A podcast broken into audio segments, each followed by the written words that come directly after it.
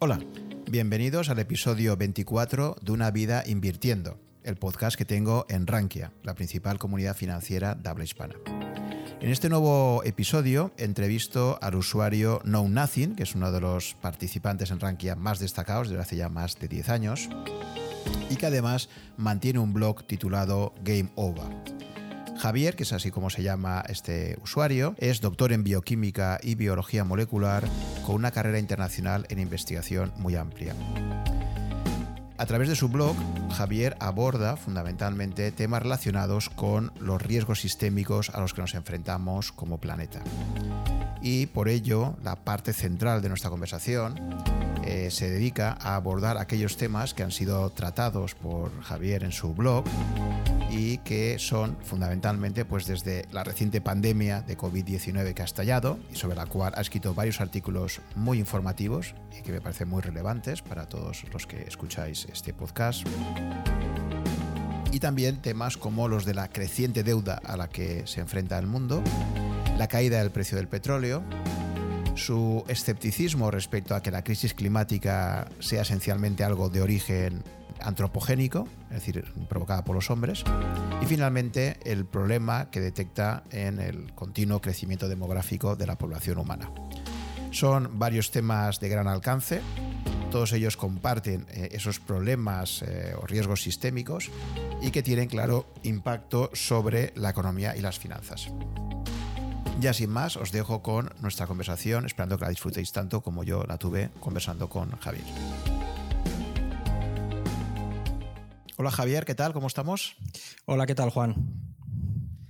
Pues nada, encantado de estar esta tarde contigo. Eh, me encanta poder entrevistar a, usuarios que participan en Rankia desde hace tantos años como tú, que creo que llevas ya unos 11 años vinculados a nuestra comunidad financiera.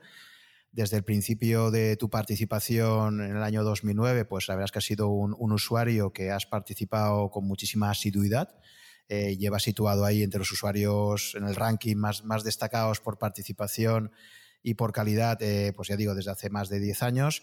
Y además, desde el año 2014, desde finales del 2014, tienes un blog titulado Game Over, eh, en el cual también pues, estás contribuyendo, aportando un montón de artículos de, mucho valor añadido.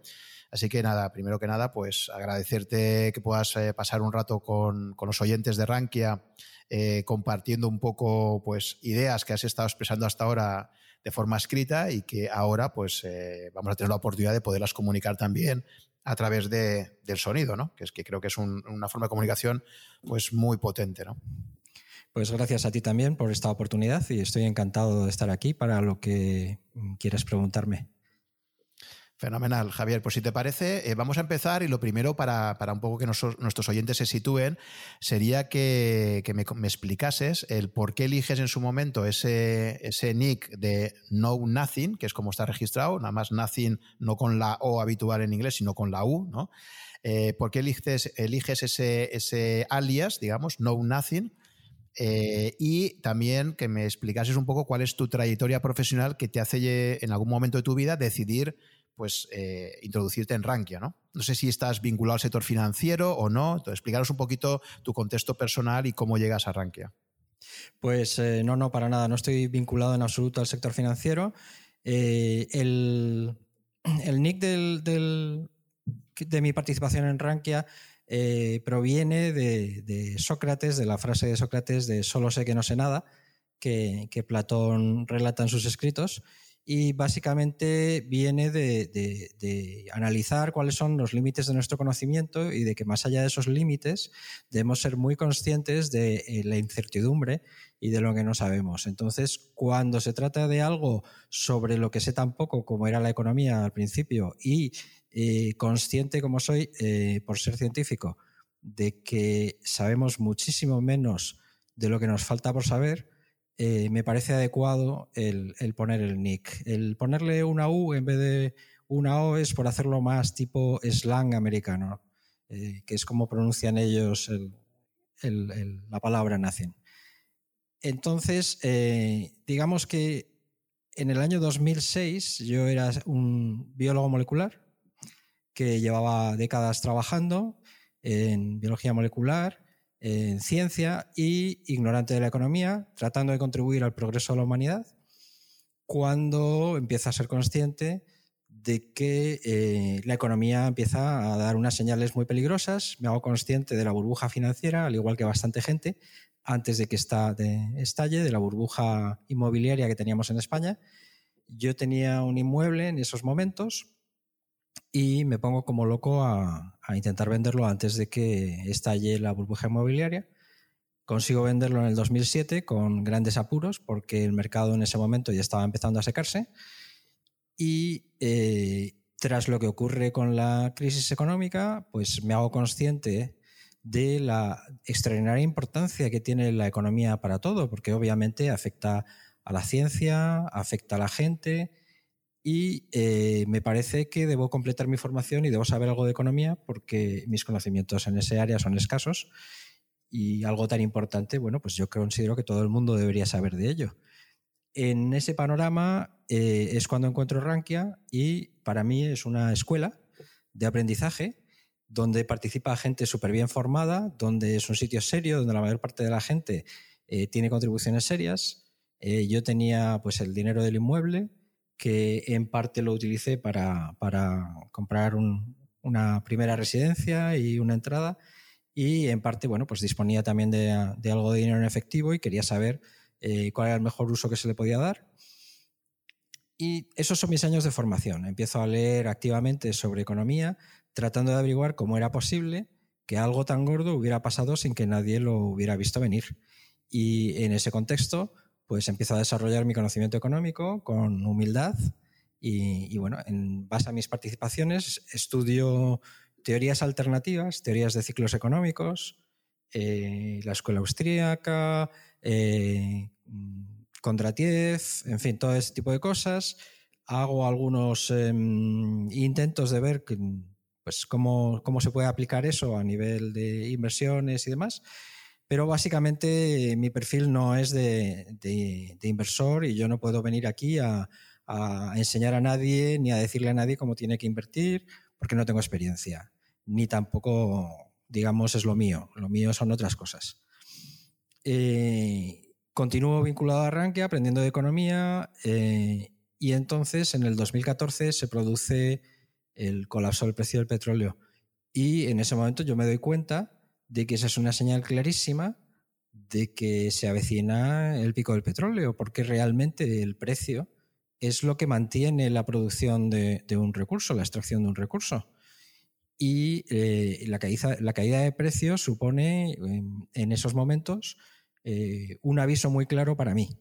Y en ese sentido, decido que quiero transmitir y explorar em, los riesgos tan grandes que tiene la, economía de, pues del mundo entero.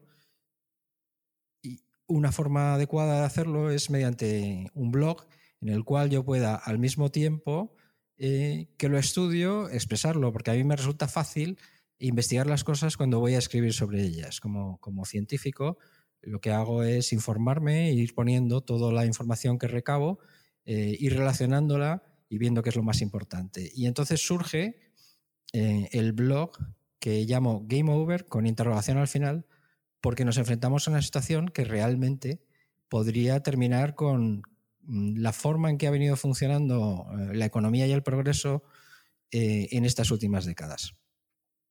Y fundamentalmente me centro en tres aspectos. El, primero es el que da lugar al nacimiento del, blog, que es el, eh, la crisis del petróleo, los problemas que tiene el petróleo, el pico de descubrimientos de petróleo que se produce en el año 1962 y desde entonces los descubrimientos han ido disminuyendo y la extracción ha ido aumentando. Y obviamente en un planeta finito, las leyes de la física dicen bien a las claras, pues que tarde o temprano eh, ese crecimiento tiene que cesar. El segundo aspecto es el tema de la deuda, que se ha visto a raíz de los sucesos de la gran crisis financiera del 2008.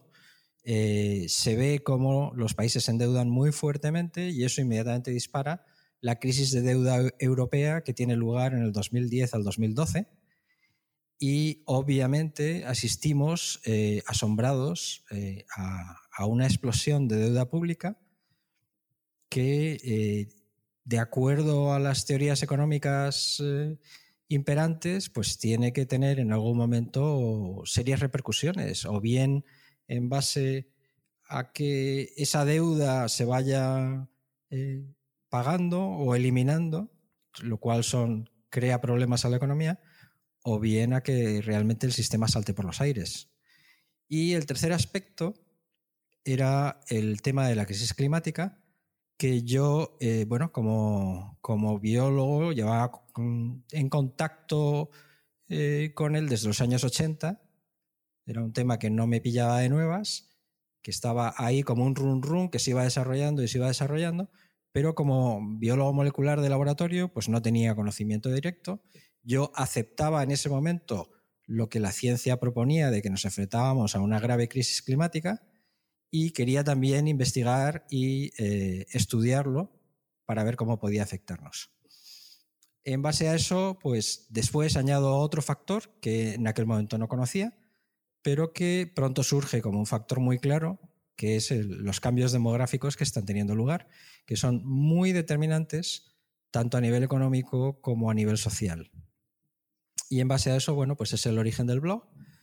Y de ahí, mm, analizando los riesgos para el sistema, por así decirlo, eh, provenientes de estos tres aspectos, pues eh, llegamos a eh, la crisis del coronavirus, la pandemia, eh, este era un tema que a mí me llevaba preocupando desde hacía muchos años. Yo, mm, como biólogo molecular, he seguido muy de cerca las enfermedades emergentes, la emergencia del virus del SIDA en los años 80, las epidemias de ébola, las nuevas gripes, la epidemia del SARS en el 2003, y yo era muy consciente de que el riesgo de pandemia eh, está ahí y es presente. Las pandemias son recurrentes, tienen lugar pues cada 20 o 25 años de media, aunque pueden pasar varias muy seguidas y luego estar muy, muy espaciadas.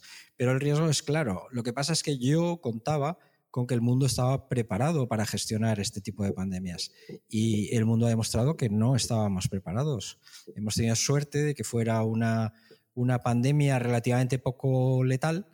Eh, se ha muerto muchísima gente pero es eh, solamente el 1,1% de los infectados o algo así. Lo cual, bueno, pues mm, habiendo habido pandemias como la de la peste negra, que mataban a un tercio de la población que las infectaba, pues podemos dar gracias a Dios que, el coronavirus no, no ha pertenecido a, a, esta categoría, porque en caso de haber pertenecido, pues podríamos encontrar una situación muchísimo peor, obviamente. Y bueno, pues básicamente, digamos, esa es mi, mi, mi historia en Rankia. Perfecto, creo que has resumido estupendamente lo que son los temas que más te preocupan y en aquellos temas además que has, creo que has hecho las contribuciones más interesantes desde tu blog, ¿no? Em, entiendo que lo del título Game Over, para la gente que no, que no, que no conozca el mundo de los videojuegos, está relacionado un poco ¿no? con, con los videojuegos y ese mensajito que te sale al final de una partida cuando has sido eliminado ¿no? o cuando has tenido éxito. Efectivamente.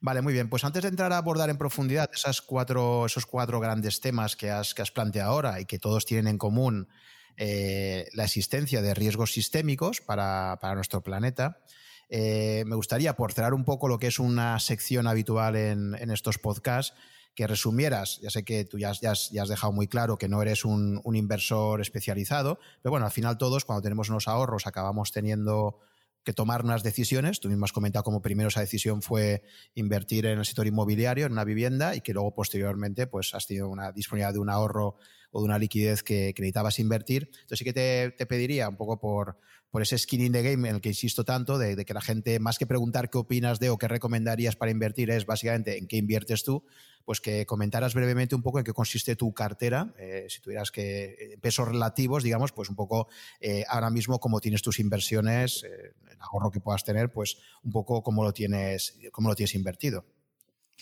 Sí, bueno, pues como te comentaba, el origen fue el, el inmueble que vendí en el año 2007 eh, con posterioridad a eso, mm, también he vendido a, medias con mis hermanos un, inmueble heredado que lo vendimos el año pasado, en otoño, eh, y que yo me puse muy, muy pesado mm, con mis hermanos que era absolutamente imprescindible vender cuanto antes, porque no porque viera que se nos echaba encima una pandemia, pero eh, claramente desde el verano del 2018 las indicaciones estaban ahí de que se podía avecinar una serie de crisis económica y, bueno, pues eh, eh, a medias con mis hermanos pues hemos conseguido venderlo, con lo cual digamos que ahora mismo me encontraría pues en un 90% liquidez, por así decirlo, de mi patrimonio.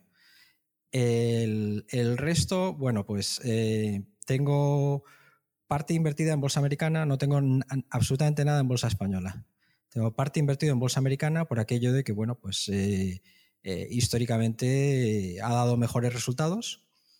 Tengo una parte pequeña en oro, mm, por si acaso, eh, aunque estoy de acuerdo con lo que dice otro usuario destacado de Rankia, Scorascom, eh, por el que tengo bastante aprecio, que el oro no se come. Entonces, si las cosas se ponen feas, tampoco va a servir de gran cosa, sobre todo si no tienes la propiedad física del oro, porque ya veremos lo que puede pasar. Si, digamos, el oro como refugio de valor o lo que sea, pues en primer lugar tiene que ser oro físico y en segundo lugar, mejor, si tienes la propiedad física y no la tienen por ahí en algún otro sitio. Eh, pero en cualquier caso, ya te digo, tampoco tengo mucho invertido en oro, es simplemente un poquito. Y básicamente ese sería la distribución de mi, patrimonio. Em, sé que en esto difiero de mucha gente y quizá no, no, puedo recomendarlo porque tampoco sé lo que va a pasar, pero creo que con los tiempos que corren es conveniente eh, tener eh, una reserva del, patrimonio en algo que sea riqueza real. Y, esto es complicado porque la mayor parte de la riqueza hoy en día está en papel. Entonces, claro, a la hora de especular eso no sirve de nada.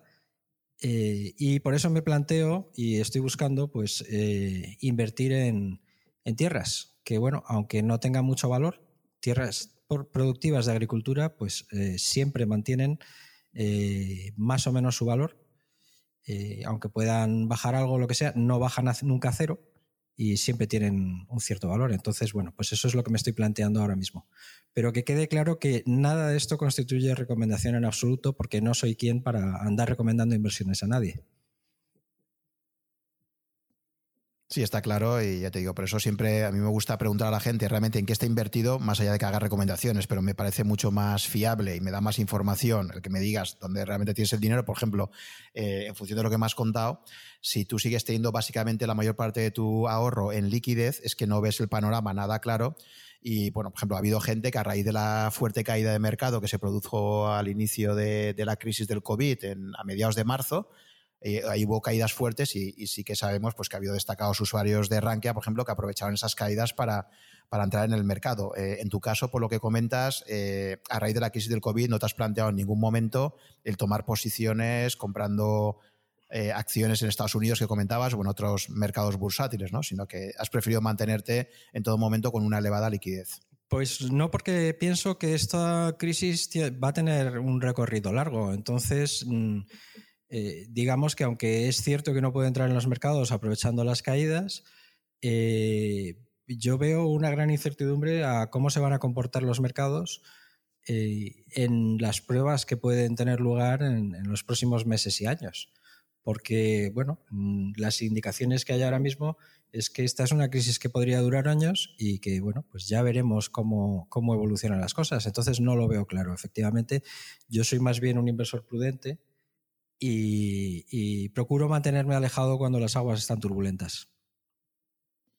Y respecto a la inversión en bolsa americana que comentabas, eh, mi pregunta era, sería em, si inviertes a través de índices, o sea, prefieres comprar eh, un índice amplio de la bolsa americana o haces stock picking, eh, prefieres elegir empresas concretas y hacer esa selección, digamos, de algunos valores por ciertas características que tienen. Eh, no, básicamente a través de índices y ETFs, porque no considero que yo tenga la capacidad de saber mejor que los expertos, eh, que tampoco parece que lo sepan mucho, qué, empresas se van a comportar mejor y qué empresas se van a comportar peor. O sea, entiendo que estás invirtiendo básicamente en el, Standard Poor's 500, quizás, ¿no? Como índice de referencia. Sí. Vale, perfecto. Vale, pues yo creo que con eso ya nos hacemos un poco una idea global de en este momento, pues eso, ¿no? Esa percepción que tienes de la importancia de mantener mucho efectivo, de querer hacer inversiones en, bienes, eh, en bienes raíces, ¿no? bienes inmuebles, y, el miedo que, tienes o que percibes al riesgo que se puede asumir invirtiendo en, valores bursátiles, ¿no? De forma general. Pues sí, porque si nos encontramos a las puertas de una, de una gran eh, recesión como la del 29, pues eh, entonces eh, quizá no sea el momento de, invertir en bolsa. Pero eso no lo sé, claro. Evidentemente el futuro no lo conoce nadie. Muy bien, pues si te parece, eh, ya he presentado un poco el resumen de lo que de, tu forma de invertir y, cómo ves el panorama en, tu caso personal. Vamos a entrar a, abordar eh, esas temáticas que nos ha sido presentado antes y que han sido el, foco principal. Y si te parece, podemos empezar por la, que ha sido de mayor actualidad, y que a mí personalmente pues fue, la verdad es que tu blog lo seguía ocasionalmente, pero eh, sí que es cierto que a raíz de tus aportaciones en particular recuerdo eh, un artículo que publicaste el 25 de febrero, recordemos la fecha, 25 de febrero, cuando aquí aún mucha gente hablaba de que esto era una gripe más y que aún no había ningún tipo de alarma, etcétera, a pesar de lo que ya estaba pasando en Italia.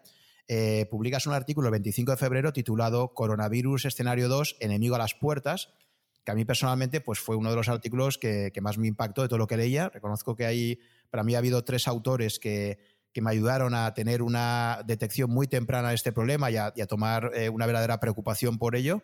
Eh, uno primero fue mi admirado Nassim Taleb, que ya escribió un artículo a finales de enero eh, junto con Joe Norman avisando de los peligros que existían y de cómo se debían tomar medidas drásticas y criticando ya a la Organización Mundial de la Salud por no ser mucho más drástica a la hora de, actuar. este artículo tuyo y luego también algunos artículos o, o contribuciones en Twitter que publicó Gurus Blog, eh, que también han sido, desde mi punto de vista, pues una de las pocas personas que ha tenido esa capacidad anticipatoria de decir, ojo con, la, que se nos viene encima y, para esto el primero que no está preparado es el gobierno. ¿no? Entonces, me gustaría que, abordáramos con detenimiento un poco cómo has ido percibiendo tú eh, desde que tienes las primeras noticias de, la existencia de este virus en China, eh, cuál ha sido el proceso por el cual tú interiorizas esto y cómo lo vas comunicando a, tus lectores en, el blog, ¿no? Sí, pues eh, como te he dicho, yo siempre he tenido interés en las enfermedades emergentes. Eh, la aparición de una nueva enfermedad siempre es algo que llama mi atención.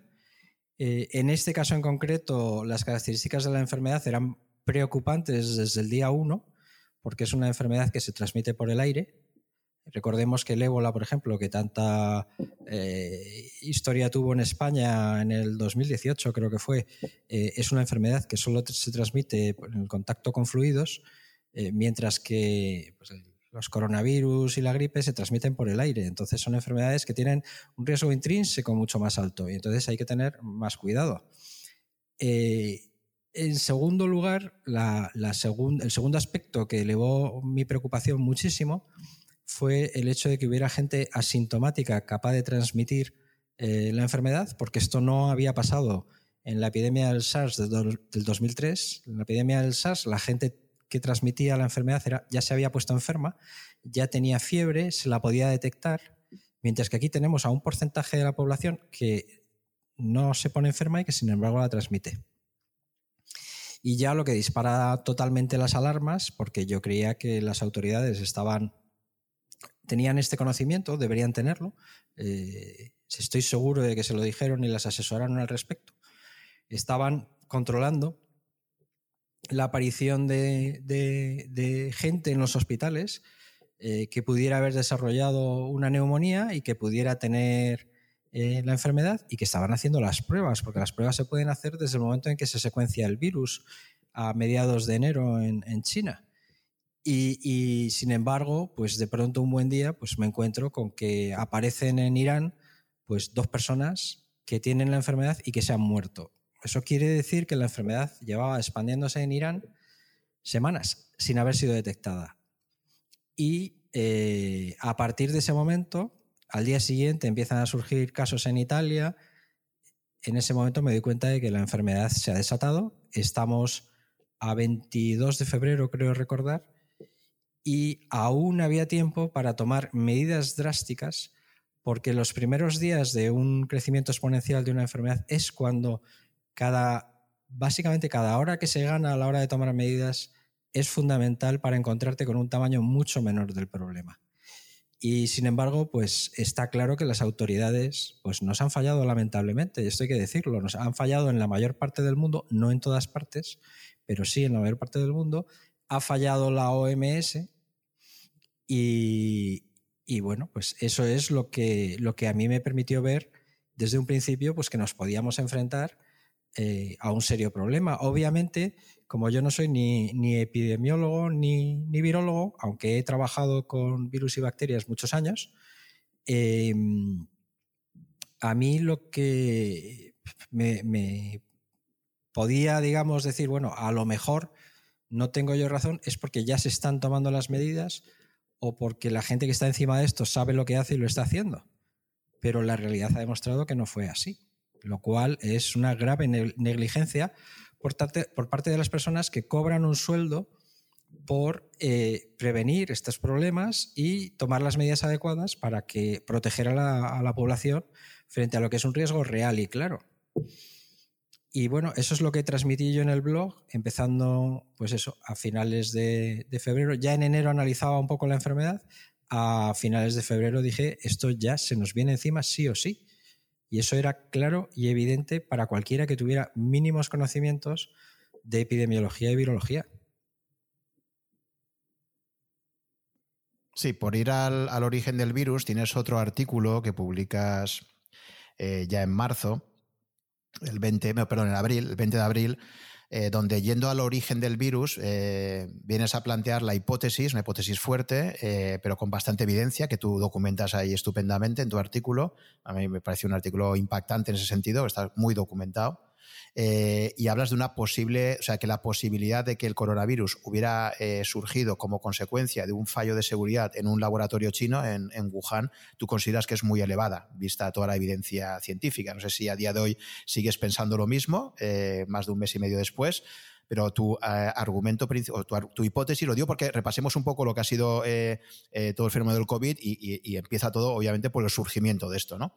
Entonces, la posibilidad de que el virus se haya extendido como consecuencia de, un fallo de seguridad. Porque si tú también dejas claro es que no ha sido una, no ha sido una liberación eh, buscada, ¿no? O sea, no ha sido como una guerra bacteriológica, digamos, no, una guerra del tipo que, que sea, eh, pero sí consideras que, pudo ser un fallo de seguridad y de hecho comentas en ese artículo que ya había evidencias y hay informes de especialistas americanos que habían visitado los laboratorios en 2018 y ya habían mostrado su preocupación importante respecto a las medidas de seguridad que habían encontrado. Sí, sí, para mí esto es muy claro. O sea, mm, dado el momento en el que se produce la liberación, a mediados de noviembre de, 2018, que es una época del año en la que los murciélagos están hibernando, eh, dado que la asociación con el mercado de, Wuhan se demuestra que no es tal, sino que había un montón de casos antes que no estaban asociados al mercado, eh, y dado que la liberación se produce precisamente en la ciudad de China, donde están dos de los principales laboratorios que trabajan con coronavirus y está el Instituto de Virología de Wuhan, que tiene eh, laboratorios de nivel de bioseguridad 3 y nivel 4, todo da a indicar que la probabilidad es altísima, no se puede afirmar con, con, seguridad, pero la probabilidad es altísima que se les haya escapado. Y esto tampoco es algo que se ha descabellado, porque es que se ha producido tantísimas veces que un organismo patógeno se escape de un laboratorio, que es que se puede considerar pues, un riesgo normal, es decir, eh, es algo reiterativo. Entonces, mm, tiene toda la impresión, da toda la impresión de que hubo un accidente de laboratorio. Lo que sí que está bastante claro es que eh, el virus no tiene aspecto y de haber sido fabricado no tiene aspecto, tiene modificaciones, pero no parece que sean modificaciones que se hayan introducido eh, experimentalmente. Yo creo que es más bien, sería más bien un virus que tenían recolectado y tenían guardado y con el que estaban haciendo pruebas y que por algún motivo o, bien mutó o bien ya estaba preparado para, para saltar a los humanos y, escaparse. Eh, y eso es lo que pienso yo que ha, que ha podido pasar. Yo en general trato de no apuntarme a las teorías de la conspiración eh, salvo que haya pruebas muy fuertes y evidentes. Y yo creo que en este caso no las hay, pero mm, digamos que la probabilidad de que se les haya escapado del laboratorio es alta, claramente. Mientras que una liberación intencionada eh, no encaja para nada con las evidencias que tenemos ni en cómo han sucedido eh, los acontecimientos. Una cosa que llama la atención es que la respuesta de China al virus, mientras se dice a todo el mundo que se tranquilice y que no corten los vuelos aéreos y qué tal, ellos toman unas medidas súper drásticas para contener el virus. Y yo creo que es porque ellos piensan que se les ha escapado y que, y que es un virus peligroso y que se tienen que librar de él como sea. Porque Mm, inmediatamente ponen en, confinamiento a, una cantidad tremenda de gente y es un, confinamiento súper severo, mucho más severo que el nuestro. Eh, obligatoriedad de usar mascarillas, guantes, nadie puede salir a la calle sin ellas y, no paran hasta que, digamos, prácticamente lo han, lo han eliminado. Todavía tienen algunos casos, pero en general son casos que les vienen de fuera porque ellos básicamente han hecho todo lo que estaba en su mano para intentar eliminarlo. Y es, eh, es muy curioso que, pues eso, que quien más conoce al virus y quien mejor conoce al virus, porque lo tenían allí, pues tomen unas decisiones tan drásticas, más drásticas que las que hemos tomado en el resto del mundo en general. Sí, la liberación, bueno, has comentado antes 18, supongo que te, referías a 19. Eh, eh, la liberación en tu artículo dices que podría incluso haber sido ya en octubre de, 2019, o sea, antes de lo sí, Mediados de noviembre del 19 es la fecha que se extrapola a partir de la variación genética que presentan las distintas variedades del, del virus que se han secuenciado. Es decir, el origen probablemente se podría situar en torno al 15 de noviembre de 2019, perdón si lo he dicho mal, eh, en la ciudad de Wuhan. O sea que teorías que hablan de que si estuviera circulando antes y demás eh, no pueden ser correctas. El origen de la pandemia está más o menos ahí. Puede ser una semana antes, una semana más tarde, pero no. el análisis genómico en un virus de alta mutación es bastante fiable en cuanto a que la tasa de mutación te permite saber, eh, en función del número de mutaciones acumuladas, más o menos cuánto tiempo ha transcurrido. Vale, o sea, 15 de noviembre. Y entonces, eh, lo que creo que también comentabas, creo recordar en el artículo, que eh, hay un cambio también. efectivamente, me ha gustado mucho el comentario que haces y, coincide con lo que te decía antes de carteras y skinning the game. Y es: nunca hagas lo que la gente dice, haz lo que hacen, ¿no? Porque lo que estamos diciendo de que una cosa es el discurso oficial y otra cosa es las acciones que hacen. Siempre es mucho más fiable lo que la gente hace que lo que la gente dice hacer o recomienda hacer, ¿no? Eh, en este caso, lo que sí que creo recordar haber leído es que hay un cambio, hay un cambio en las propias autoridades chinas donde inicialmente el, tratamiento o la forma de enfrentarse a ello no, no, es drástica y ya va a ser a primeros de enero cuando en un momento dado sí que empiezan a tomar medidas muy drásticas. Creo que te creo recordar que esto te lo leí también en el artículo.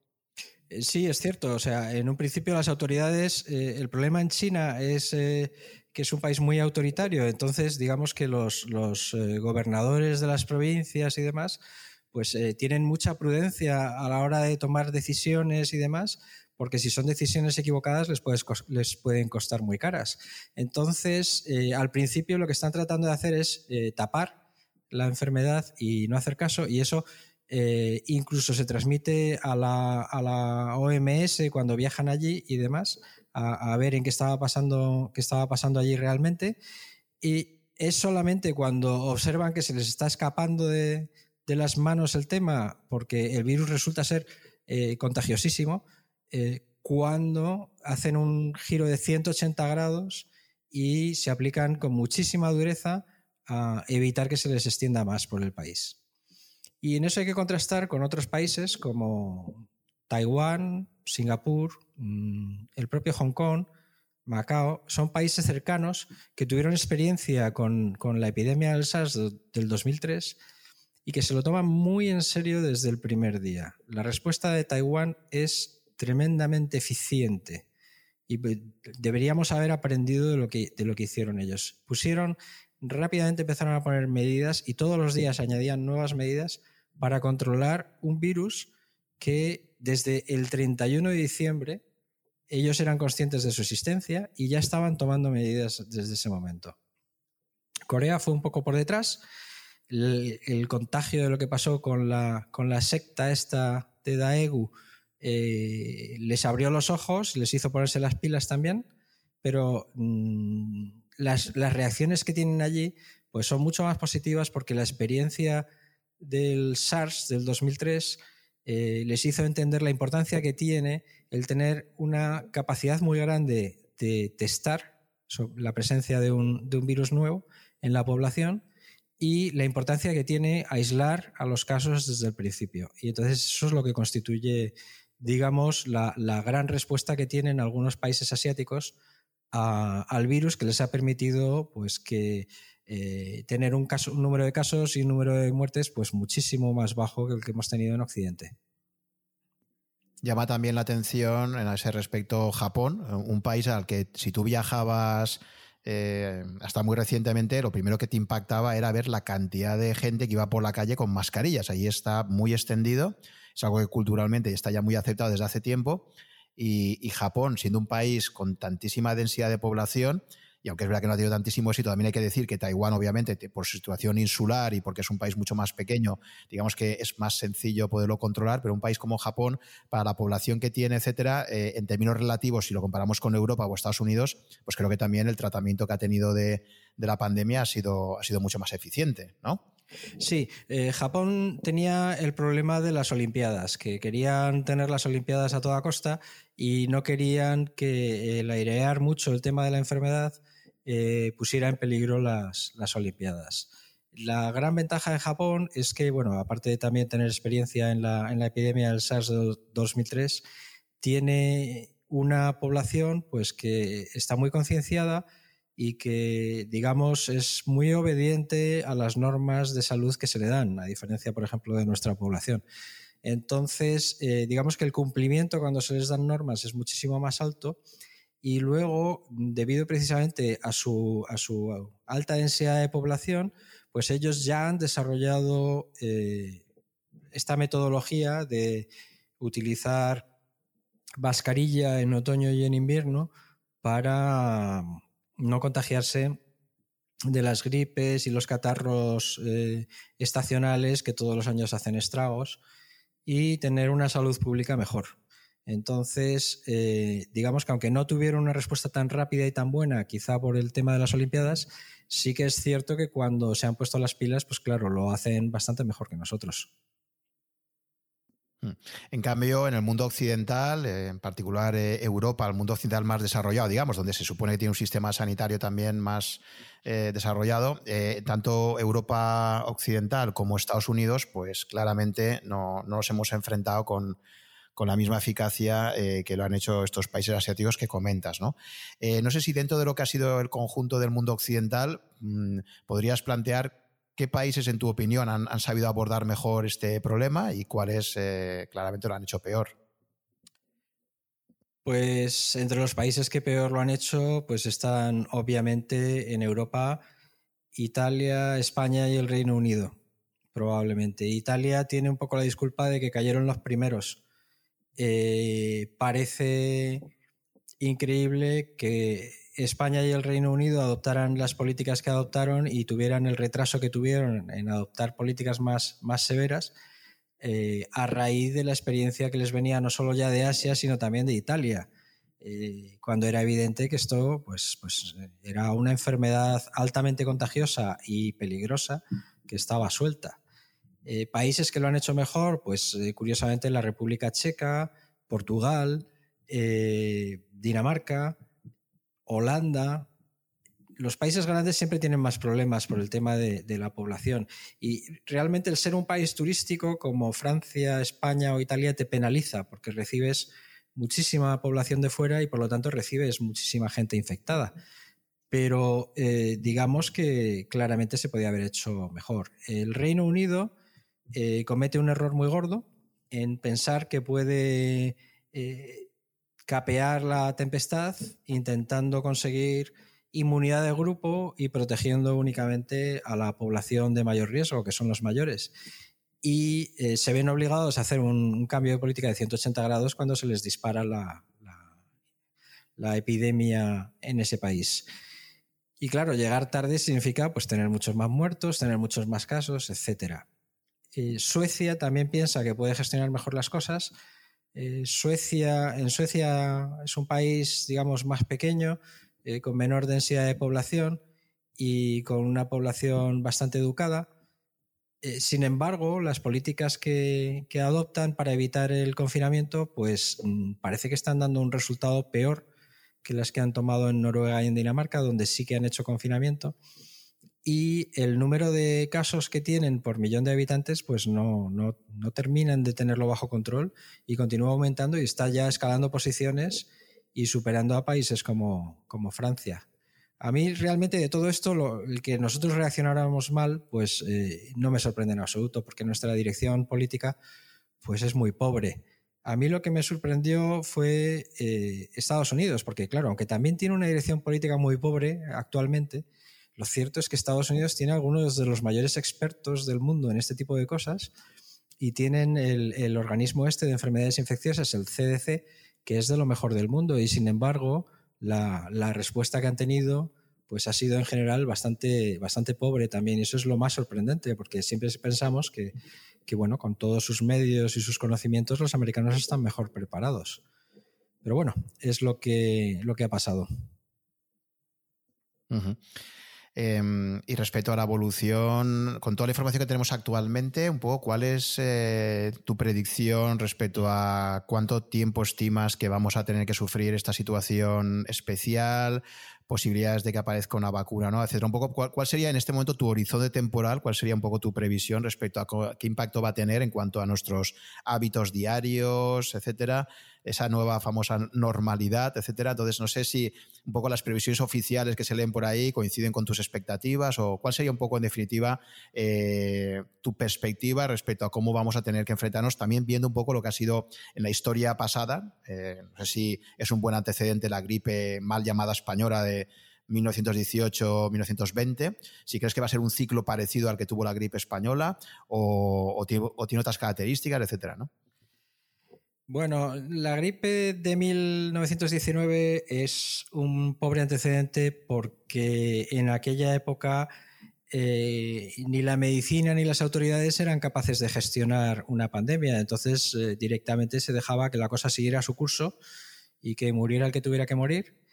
Y bueno, parece que dentro de lo que cabe, eh, porque fue una epidemia muy grave, obviamente, y perjudicó a muchísima gente en el mundo, eh, lo cierto es que la enfermedad evolucionó rápidamente hacia formas menos agresivas y, bueno, básicamente para, para 1921 eh, ya no se volvió a, saber más del tema, lo cual, bueno, pues eh, no deja de ser una suerte. con respecto al coronavirus, mm, queda claro que había que, que, salir del confinamiento porque digamos que la utilidad que pudiera tener el confinamiento ya la había tenido. Nosotros no éramos capaces de hacer un confinamiento mucho más estricto a la China que pueda erradicar el virus eh, por temas sociales. Y eh, en ese momento el confinamiento lo que estaba mostrando una mayor eficacia en destruir la economía que en destruir al virus. Eh, momento en el cual, obviamente, pues tienes que empezar a levantar las medidas de restricción para permitir que, la gente vuelva a trabajar y que no se muera de hambre. Porque, claro, la posibilidad de morirse de hambre la tiene todo el mundo, la posibilidad de morirse del virus, pues no. Entonces, mm, estoy de acuerdo con el levantamiento de las medidas. Em, también es cierto que ahora mismo hay factores que hacen que el virus se muestre menos agresivo, como es que, bueno, pues que la gente ha aprendido a protegerse y es más consciente del tema. Era, el 99% de la gente era absolutamente inconsciente de este tema a finales de febrero y principios de marzo, lo cual hacía que el virus campara por sus respetos, mientras que ahora son más conscientes. Y bueno, pues la llegada del verano, el incremento de la vitamina D de la gente, eh, el avance de los tratamientos de, de los hospitales una vez que ya se han descongestionado, todo ello lleva a que, eh, aunque haya rebrotes, eh, el tema eh, no, sea tan peligroso como lo era hace unos meses. Aunque eh, yo digo que hay que extremar las precauciones porque el virus sigue ahí y el virus no es menos, menos eh, letal ni menos agresivo, eso no es cierto. estos virus no cambian así como así y con las medidas de confinamiento no ha tenido esa posibilidad de, de cambiar y evolucionar y extenderse de una forma menos agresiva. Tenemos que seguir teniendo precauciones y lo que vamos a ver es que eh, si queremos manejar esta situación, vamos a tener que eh, continuar con medidas de protección personal, sobre todo por parte de las personas eh, que tienen mayor riesgo y con medidas de distanciamiento social. Yo me temo que los grandes acontecimientos de masas pues van a tener que seguir prohibidos durante mucho tiempo hasta que seamos capaces de gestionar esto de otra manera. Porque no puedes permitir que te aparezca un supercontagiador y te contagie a mil y pico personas en un acto, obviamente. Eh, la posibilidad de un rebrote eh, está ahí, sigue estando ahí y tenemos que tener cuidado. El tema de la vacuna es complicado. Yo estoy seguro de que habrá vacunas pronto, pero habrá que ver qué vacunas son esas, si son efectivas, si son seguras, porque hasta la fecha la vacuna que más deprisa se ha desarrollado eh, tardó cuatro años. Entonces, eh, ahora se van a desarrollar en menos tiempo. Desarrollar en menos tiempo significa que se ha testado menos la seguridad, que se ha testado menos la eficacia y, y bueno, pues yo no me pondría el primero en la cola de la vacunación. De la misma manera que, me puse de los primeros en la, en la, cola de encerrarme en casa para no pillar el virus, pues mi prudencia natural me lleva a, que prueben la vacuna en otros antes de saber si, me la pongo o no me la pongo. Eh, habrá tratamientos, habrá vacunas, estoy seguro, la medicina moderna es eficiente, pese a los problemas que se vayan desarrollando por el camino, yo creo que como especie nos adaptaremos a la situación y conseguiremos manejarlo. No creo que el coronavirus sea un grave peligro para nosotros. Lo que sí que creo es que económicamente nos ha llevado al borde y nos ha pegado un empujón. Y, eso, eh, bueno, pues habrá que ver cómo lo gestionamos. También hablas en tu último artículo de lo que denominas la guerra sucia por el tratamiento del COVID y me gustaría que nos explicaras un poco a qué te refieres con esto y los diferentes aspectos que contemplas ahí en este artículo. Bueno, las grandes farmacéuticas eh, ganan unas cantidades obscenas de dinero con los medicamentos que producen y eh, en el tratamiento del COVID, pues se, ha empezado a probar de casi todo, ¿no? Sobre todo los médicos, bueno, pues cuando eh, muchos de ellos están muy al día en la literatura y han visto lo que se había usado con el SARS, eh, se han repasado pues todo tipo de sustancias mm, que pueden interferir con la entrada de un virus en la célula o con la replicación del virus una vez que entra en la célula o mm, con la activación del sistema inmunitario eh, para evitar los daños que crea el propio sistema inmunitario. Entonces, han empezado a probar todo tipo de sustancias y entre las sustancias prometedoras que hay, pues resulta que algunas son extremadamente baratas porque son drogas que se llevan utilizando, drogas, perdón, medicamentos, en inglés se dice drogas, pero claro, eso queda mal cuando se traduce al español. Medicamentos que se llevan utilizando pues más de 70 años, que ya no tienen patente, y hay medicamentos nuevos que tienen patente y que por lo tanto ahí es donde está el beneficio. Entonces, bueno, yo también era consciente, aunque no lo he manifestado en ningún artículo, era consciente desde el principio, que eh, las eh, drogas que tienen patente pues van a tener una promoción muy grande, mientras que se va a intentar hacer lo contrario con las drogas que no tienen patente. Eh, independientemente de que luego los ensayos digan cuáles son las más eficaces y cuáles no son, no son las más eficaces, pero hay que tener cuidado porque el dinero lo corrompe todo y el dinero corrompe también los ensayos clínicos que se hacen con las sustancias. Y entonces es lo que estamos viendo. A mí no me ha sorprendido lo que ha pasado.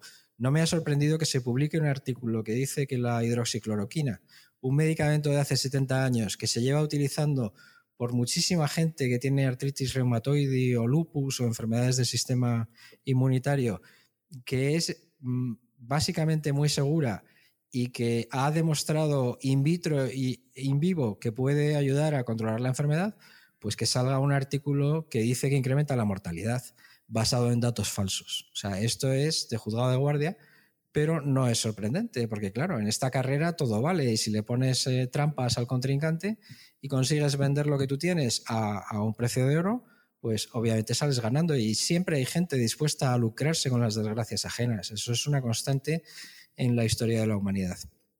Y es indignante pues, que eh, la ciencia participe y se deje comprar eh, por este tipo de maniobras y que tengamos a revistas, pero ya lo habíamos visto con el tema del cambio climático, que mm, adoptan una línea editorial en la cual eh, favorece que se publiquen determinados artículos y obstaculizan que se publiquen otros artículos que dicen lo contrario. Entonces, hemos asistido desde el mes de abril a un goteo de artículos en contra de la hidroxicloroquina eh, hasta el punto de llevar a que la, Organización Mundial de la Salud eh, detuviera los ensayos con hidroxicloroquina en función de un artículo falso, que es que es de vergüenza. O sea, yo no sé si puede caer más bajo la Organización Mundial de la Salud o si puede caer más bajo The Lancet, la revista que lo ha hecho, o New England Journal of eh, Medicine, que también ha publicado otro artículo falso. En fin, eh, es eh, entendible y esperable, pero no es admisible. Sí, esa relación entre ciencia e intereses económicos, verá que siempre está ahí presente y, desgraciadamente a veces, como tú comentas, pues puede, puede llevar a esa perversión de, todo lo que es los estudios científicos, ¿no? Eh, y, no sé, y no sé cómo es de fácil de combatir, ¿no? O de difícil de, evitar que se produzcan estos problemas, ¿no? Porque al final también la ciencia es un proceso que está abierto al escrutinio público de todos, que debería tener replicabilidad, que debería haber otros medios que puedan eh, contraponer estudios a estos y supongo que con el tiempo esto acabará pasando. Me recuerda mucho, por ejemplo, pues a todo lo que ha sido organismos modificados genéticamente, que también ha generado muchísima controversia. Eh, había muchísimos científicos que tenían un claro interés económico para decir que no pasaba nada, que todos los organismos modificados genéticamente, y, recuerdo que ha habido autores, por ejemplo, como Taleb, que ha tenido toda una guerra también contra, eh, por, un tema de, precaución, ¿no? el principio de precaución de ante una cosa que puede tener riesgos sistémicos y que no sabemos el impacto que puede tener, pues siempre pecar más de prudencia que de lo contrario, ¿no? Pero había muchísimos intereses de la industria por apoyar eh, artículos científicos que demostrasen que un organismo modificado genéticamente no tenía consecuencias, etcétera, ¿no? Em, entonces, no sé, por tu experiencia en este ámbito, si crees que, al final aparecerá la verdad eh, o, va a hacer falta mucho tiempo, o hasta qué punto consideras que está realmente el sistema pervertido o manipulado y, es tan complicado que, que emerja la verdad. Bueno, el sistema yo creo que ha llegado a un punto en el que no, sirve. El sistema de, científico que tenemos para, producir eh, resultados eh, y comunicar resultados eh, está roto realmente. O sea, lo que antes era el sistema de revisión por pares, que los artículos eran revisados por, por personas del campo que entienden y conocen el tema para detectar errores y evitar que lo que se publica no sea cierto, pues esto obviamente ya no funciona. O sea, hay una serie de factores como el crecimiento desmesurado de la producción científica. Eh, eh, los revisores son gente que no cobra por hacerlo y claro, la carga de trabajo eh, aumenta desproporcionadamente y al final repercute en la calidad de ese trabajo. Es decir, no, no se hace bien. al mismo tiempo han han proliferado las revistas que publican cualquier cosa por dinero y sin ningún tipo de control. Entonces, bueno, pues no hay manera clara de saber si lo que se ha publicado eh, es fiable o no es fiable. Y cuando se ha empezado a mirar, pues se ha descubierto que una buena parte de lo que se publica, pues directamente no es cierto eh, o es irreproducible. Se intenta repetir el experimento y no sale. Hay, tiene una estadística muy pobre, gran parte de lo que se publica y estos eh, no son problemas que se puedan solucionar sin un cambio del sistema. Es cierto que la ciencia es autocorrectora, es decir, si tú publicas hoy un artículo que es falso, eh, pues en el futuro alguien que intente seguir más allá, basándose en esos resultados, no lo conseguirá y publicará un artículo diciendo que esto no era falso o publicando lo que es realmente. Pero claro, pueden pasar décadas para eso. Entonces, eh, bueno, por ejemplo, ahí tenemos el caso pues, de, la, deriva continental que Wegener propuso en, 1920 y, eh, sin embargo, fue ignorado y ridiculizado porque él no era geólogo. Eh, y bueno, pues se tardó en establecer hasta, hasta los años 60 con la tectónica de placas finalmente no se dio por válida, a pesar de que Wegener presentaba un montón de información, eh, tanto a nivel geológico, de las formaciones rocosas que están en distintos continentes y se continúan unos con otros, a nivel de flora y fauna, a nivel de fósiles, o sea que había un montonazo de evidencia de que efectivamente los continentes se tenían que haber movido. Lo que no se sabía era cuál era el mecanismo y sin embargo, pues se retrasó durante 40 años la ciencia mm, por la cerrazón y la moda de los científicos de aquella época de no, no aceptar eh, la evidencia que presentaba Wegener. Y entonces, bueno, pues los problemas al final se terminan resolviendo, pero nadie sabe si se resolverán dentro de 20 o de 40 años, porque la ciencia eh, a menudo trabaja despacio. Entonces, lo que sí que queda claro es que el negocio editorial eh, hay que reformarlo, porque las editoriales científicas son algunos de los negocios más productivos del, del planeta por la sencilla razón de que cobran múltiples veces por lo mismo. Cuando un autor quiere publicar, pues resulta que el tiempo que emplea en escribir se lo paga mm, los impuestos de, la gente que le, le, paga la posición en la universidad. Y después, cuando él envía el artículo a publicar, la revista le cobra. Entonces, eh, digamos que de nuevo vuelve a pagar, los que pagamos impuestos, volvemos a pagar ese tiempo y esa investigación que ya hemos pagado tenemos que pagar por publicarlo. Y luego, cuando la revista lo publica, cobra a las bibliotecas por suscribirse y a los, y a los científicos. Con lo cual, se vuelve a pagar otra vez por lo mismo. Y después, esos artículos cuando se ponen en la red, pues están detrás de un paywall y si tú quieres acceder al artículo, lo tienes que volver a pagar, aunque como contribuyente ya lo hayas pagado tres veces. Lo tienes que volver a pagar una cuarta vez. Entonces, claro, son negocios fabulosos y son negocios que van acompañados de una total falta de control sobre lo que se publica. Entonces eso no es aceptable.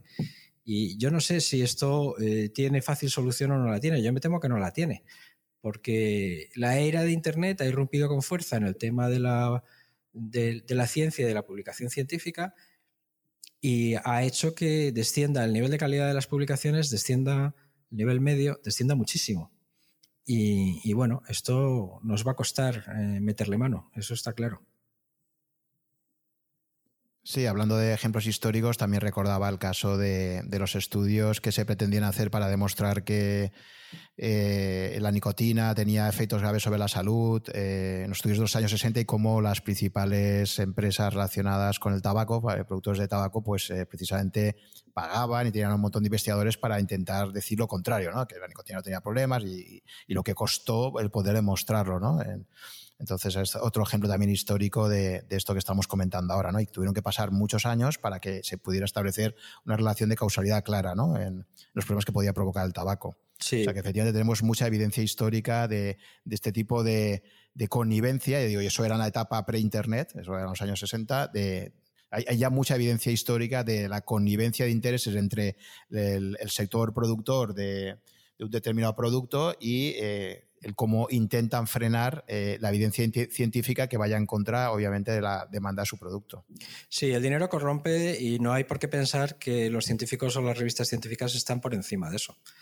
El dinero corrompe, pues eso, a mucha gente no a todo el mundo, hay gente que no, se deja corromper, pero claro, si está corrompiendo el ambiente editorial, pues la gente que no se deja corromper deja de publicar. Y es tristísimo porque sus carreras sufren. Mientras que los que se corrompen y se llenan los bolsillos son los que más publican. Entonces es un, sistema perverso que, premia a los que hacen mal las cosas.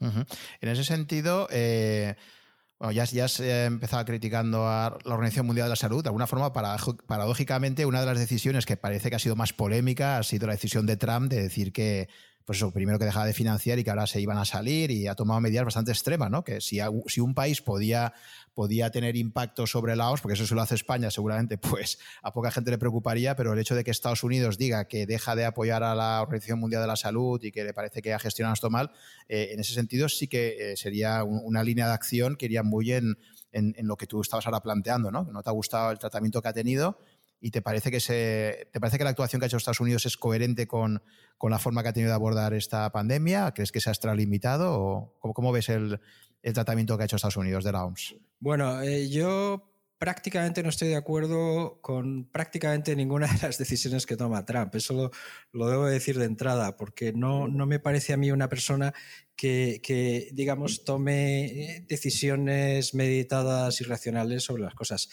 Eh, estoy de acuerdo en que las organizaciones supranacionales eh, están jugando un papel que desde luego es eh, criticable y censurable. yo no sé pero en principio pienso que la forma de abordar estos problemas eh, no es cortar el grifo de la financiación.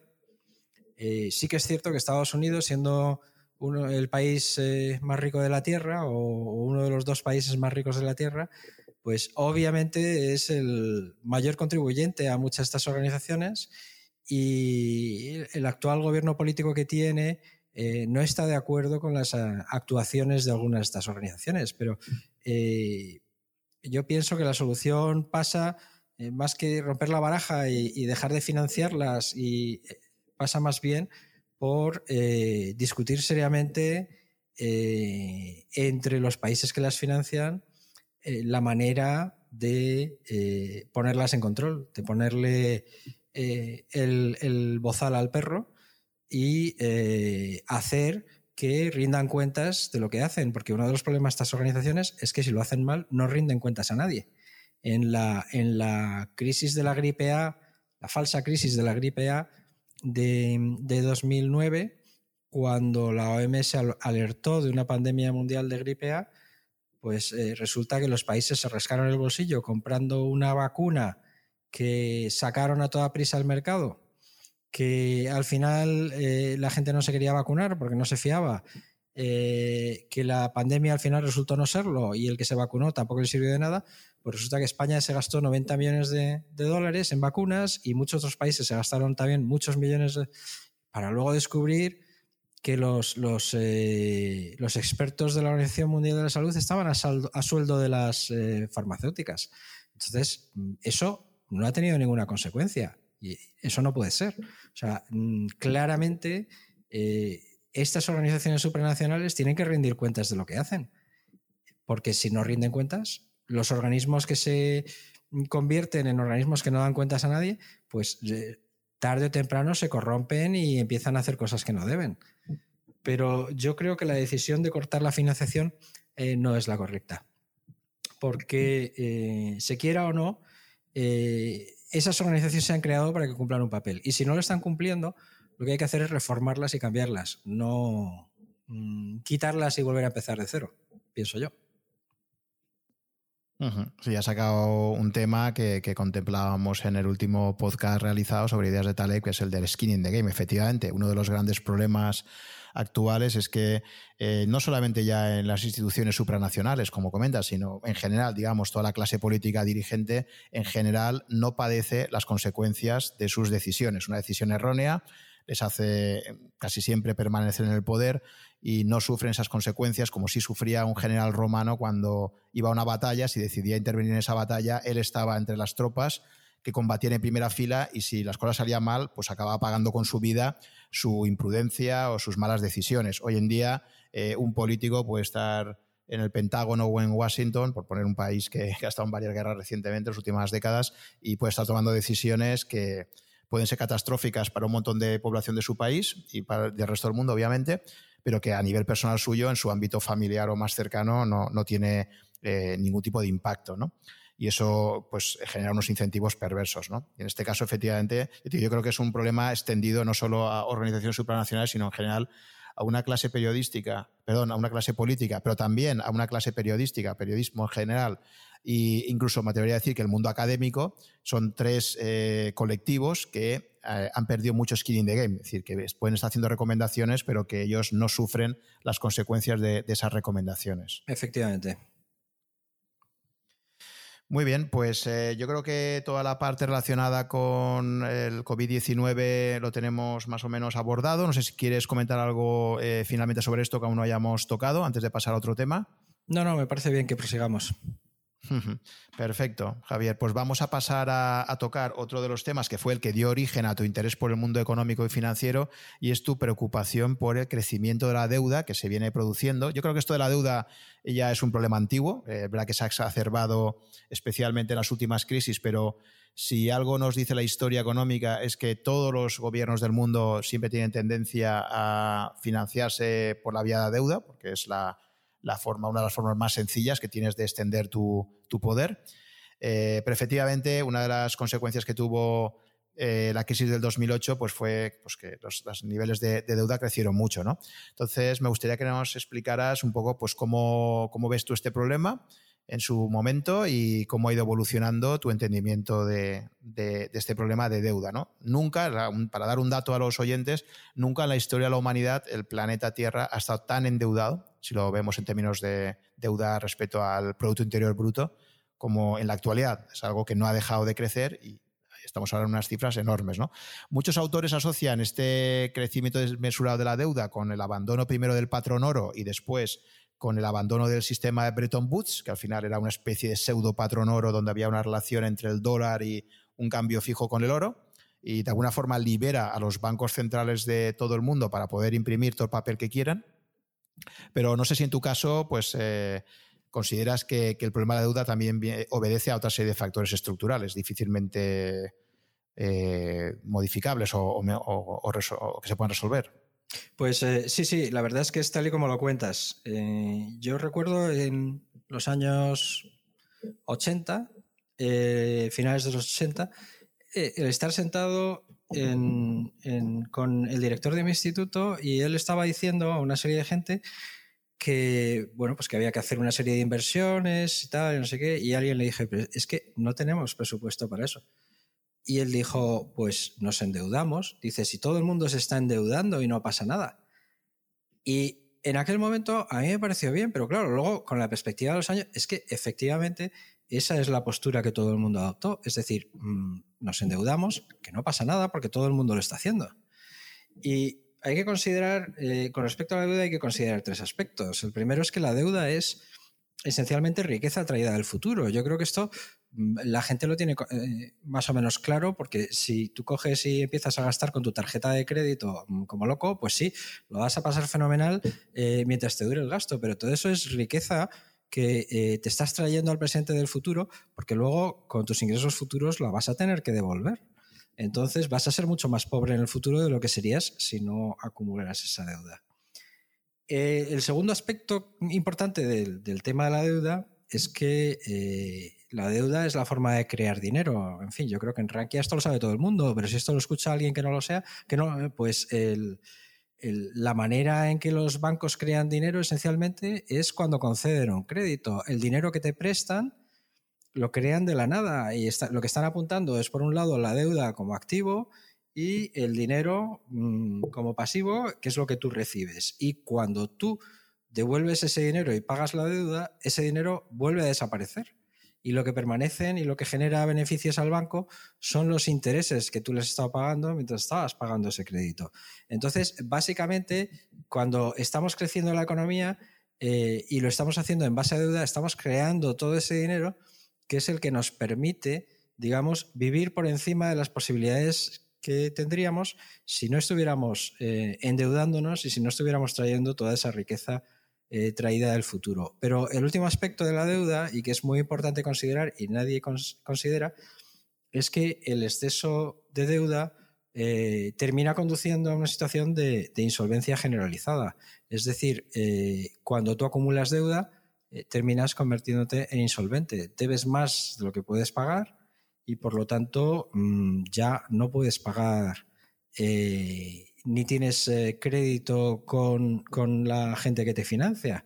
Entonces, bueno, lo que hemos estado viendo es que, eh, pues primero hubo un endeudamiento masivo de la gente en las burbujas inmobiliarias que se produjeron en muchos países, pues muchísima gente se endeudó a base de bien, o bien para comprar casas, o bien para rehipotecarlas para conseguir dinero.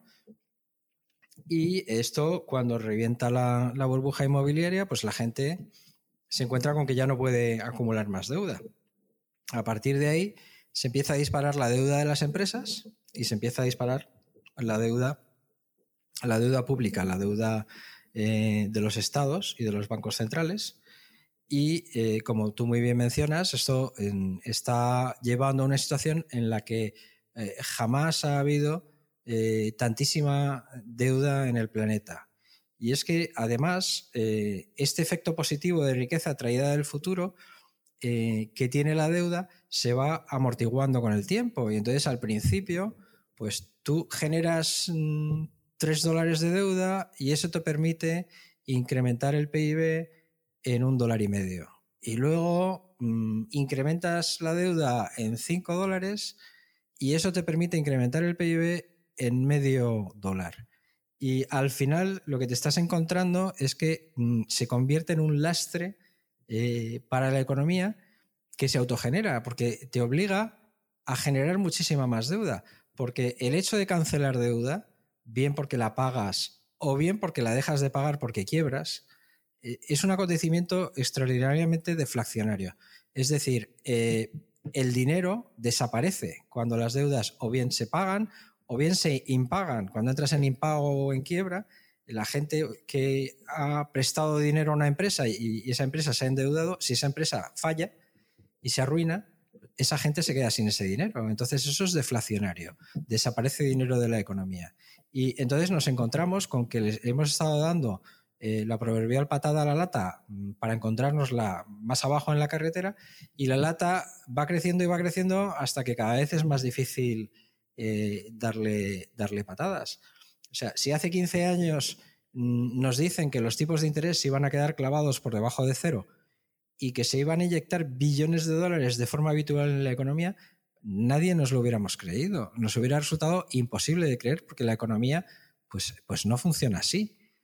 Y además esto mm, es lo que está alimentando y generando una eh, gran desigualdad, porque claro, todo este dinero que se inyecta no puede llegar a la gente, porque si no, si llegara a la gente, eh, lo que haría sería disparar la inflación y destruir la moneda. Entonces, lo que se está haciendo es que se está inyectando en el sistema financiero. Y los que tienen acceso a ese grifo de dinero están incrementando su, su riqueza a una barbaridad y los que no, pues cada vez se ven más pobres, porque mm, el efecto de estas inyecciones de dinero no llega, no llega a la economía. son inyecciones que eh, soportan el sistema financiero y evitan que una caída del sistema financiero arrastre a la economía.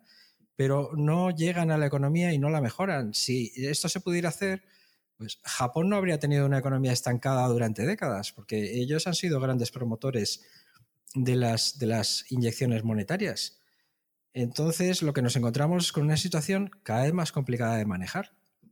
Y hombre, estas son cosas en las que yo no soy un gran experto, pero mm, me resulta difícil pensar que esto pueda tener una salida racional. Yo creo que nos estamos, eh, como en, la metáfora eh, anglosajona esta, nos estamos pintando el, suelo de la habitación hasta encontrarnos en una esquina de la que no vamos a poder salir.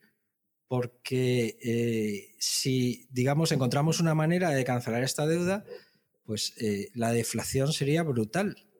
Y si no lo hacemos, eh, nos vamos a convertir en absolutamente insolventes y, la economía va a terminar arrastrada por los suelos y destruida de una manera eh, que no se podría haber imaginado antes de, iniciar, de iniciar este crecimiento desmesurado de la deuda, que como tú muy bien indicas, eh, comienza mm, a partir de, de Bretton Woods. Y, y bueno, el, problema básicamente yo creo que es que eh, la civilización está, llegó a un punto en el cual no podía sostener el crecimiento. Yo creo que eh, si le preguntas a 100 personas si creen que el crecimiento que tenemos es eh, sostenible o insostenible, yo creo que 99 te contestarían que es insostenible. Yo creo que casi todos somos conscientes de que el crecimiento de la población, el crecimiento de los recursos, el, crecimiento en general, la invasión que hacemos en, el medio ambiente, mm, son todo cuestiones eh, insostenibles y que no pueden continuar indefinidamente. Eh, pero claro, eh, a partir de ese conocimiento la gente no lo plasma en nada. Y la realidad es que el crecimiento de la deuda se produce fundamentalmente porque la, la, capacidad de crecer la economía se va encontrando con límites cada vez mayores. Eh, en lo cual eh, hace que el crecimiento mediante deuda sea el sustituto para seguir creciendo. Y es el que nos conduce a la situación actual en la que nos encontramos, que yo básicamente no soy capaz de predecir lo que va a pasar, porque claro, estos temas son complicadísimos, que yo creo que ni siquiera los, los economistas que trabajan por los bancos centrales están seguros de que, en qué puede terminar esto, porque Estados Unidos intentó durante unos pocos años retirar parte de los estímulos y, tuvo que dar media vuelta a toda pastilla porque la economía se venía abajo. Entonces, cualquier solución que le puedan dar, yo pienso que no puede ser positiva.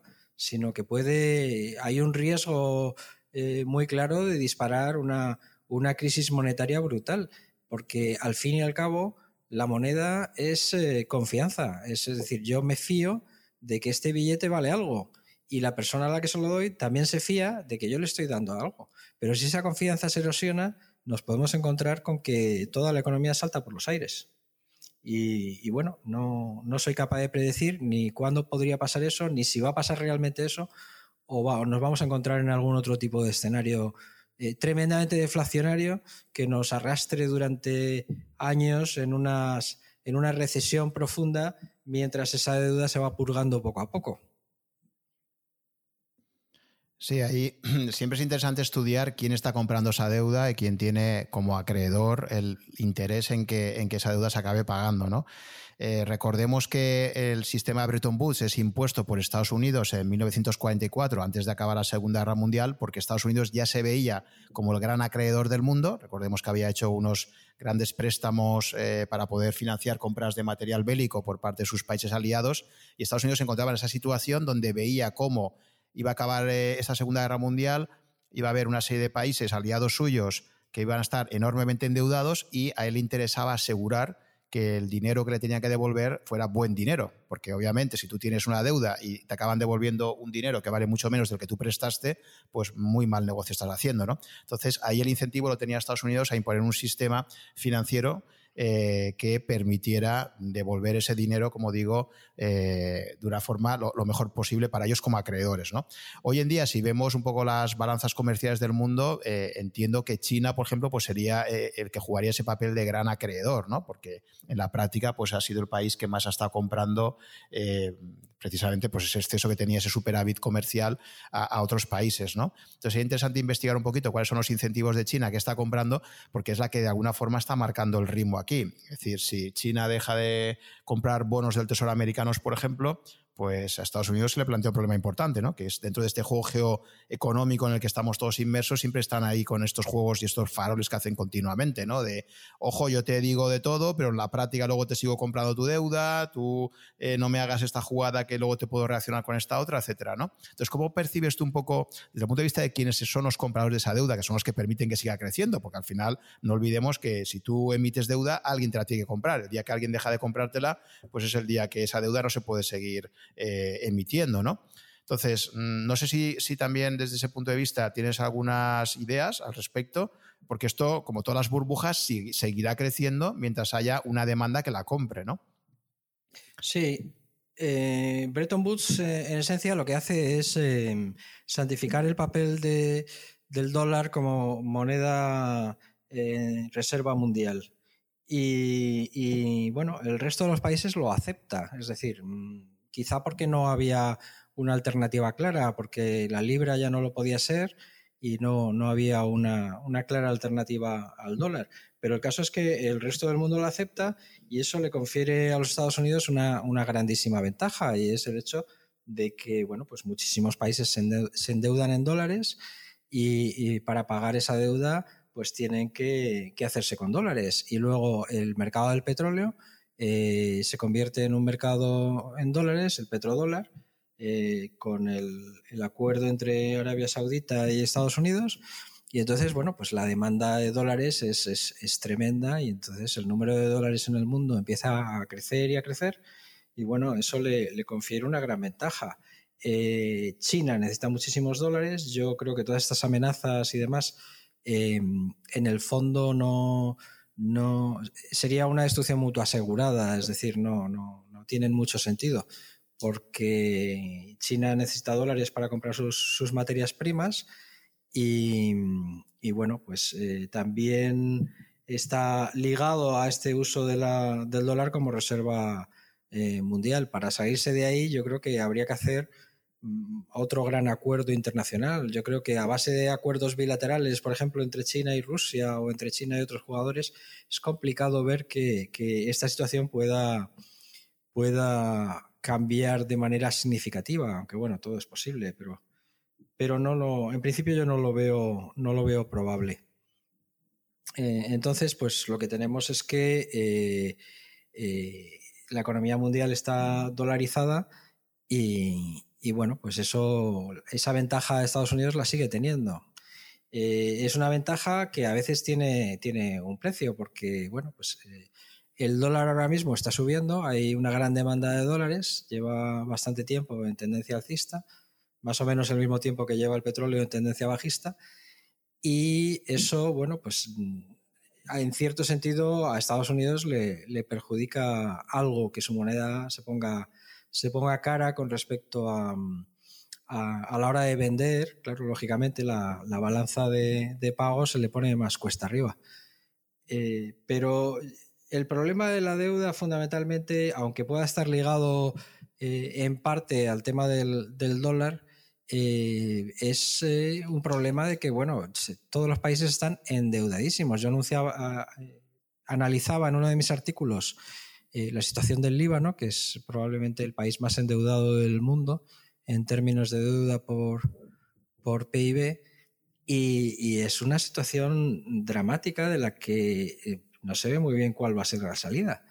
Y es que, mm, bueno, pues es la deuda termina produciendo una situación de, insolvencia total y absoluta y, llegará un momento en que a base de hacer lo mismo, pues incluso los grandes países se va, se va a ver muy claro. Yo creo que ahora la gente en el fondo tiene la convicción de que esa deuda no se va a pagar nunca, pero la gente sigue jugando porque piensa que todavía se la puede encajar a otra persona antes de que las cosas se pongan feas.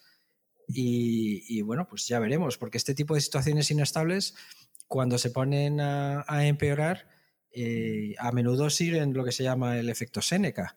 ¿Eh? Y es que, eh, digamos que la caída acelera muchísimo y se produce un, despeñamiento que también se denomina colapso, en el que la situación se vuelve inmanejable a toda velocidad. Eh, algo así estuvo a punto de pasar en el, en el 2008 y, la verdad es que estuvimos muy cerca de que todo el sistema financiero internacional se cayera y, francamente eso lo, lo primero que dice es que esta gente no está en control de, la situación. Están poniendo parches eh, mientras que la nave continúa haciendo agua y cada vez pesa más. Por lo menos así lo, veo yo. Sí, lo que dice los manuales macroeconómicos al uso habitualmente es que si aumenta la deuda, lo normal es que al final eso se acabe traduciendo en un aumento de, los precios, ¿no? de, que acabe existiendo inflación. ¿no? Em, y la realidad, lo que ha sido sorprendente hasta ahora ha sido que esa deuda no se ha traducido en un incremento de los precios. ¿no? De hecho, eh, es curioso cómo todos los bancos centrales, por lo menos del mundo occidental, tienen como objetivo explícito mantener la inflación bajo control, lo cual se traduce en un objetivo típicamente de un 2% anual de crecimiento de los precios y ha podido coexistir ya durante bastantes años el conseguir ese objetivo con crecimientos continuados, eh, no solo de la deuda, sino también las expansiones cuantitativas que, están realizando los bancos centrales, que también es una forma de legitimar esa deuda, porque lo que han hecho es facilitar el que efectivamente puedan comprar mucho más la deuda los, la, deuda que está circulando los bancos centrales, ¿no? que fue la forma que tuvo, por ejemplo, el Banco Central Europeo desde el año 2014, que empieza a hacerlo, de apuntalar eh, la deuda de países como Italia o como España, ¿no? que estábamos ahí en una situación unas primas de riesgo disparadas y, gracias a, esa posibilidad de, empezar a comprar masivamente deuda por parte del propio Banco Central Europeo, eh, pues fue lo que permitió tranquilizar a los mercados. ¿no? Entonces, eh, ya digo, llama bastante la atención ese crecimiento continuo de la deuda con al mismo tiempo el que no surja algo que, económicamente parece que es lo que te dice el manual de economía, ¿no? Y es que los precios deberían, con esa expansión cuantitativa, deberían empezar a, reflejar ese, aumento de oferta, ¿no? De una forma tan, tan tremenda. Sí, bueno, pero lo que se observa realmente es que la, velocidad del dinero no crece, sino más bien al contrario, parece que se reduce. Y, lo que estamos em, observando es que, bueno, la, deuda eh, en realidad actúa incluso de, garantía para incrementar más deuda, porque claro, los bancos compran las letras del Tesoro de Estados Unidos y luego las eh, utilizan como garantía para los préstamos interbancarios. Entonces, digamos que es un multiplicador de la deuda, la propia deuda de los gobiernos.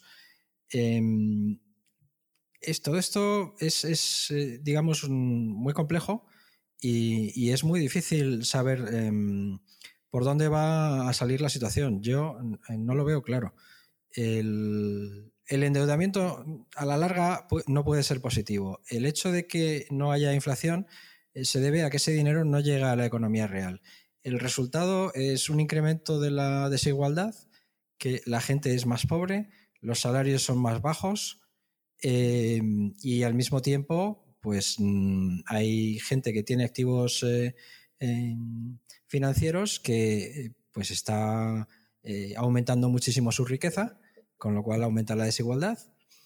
Y, bueno, pues esto no lleva al camino de la estabilidad, porque lógicamente todo esto eh, lleva a otro tipo de inestabilidad, no solamente ya, digamos, la inestabilidad eh, financiera de tener un exceso de deuda, sino también a la inestabilidad social de tener una población que no está contenta con cómo se llevan las cosas, con que se rescate a, los bancos y a las empresas y no, y no se rescate a la gente, que es una de las quejas, digamos, fundamentales eh, de la gente desde que tuvo lugar la gran crisis financiera.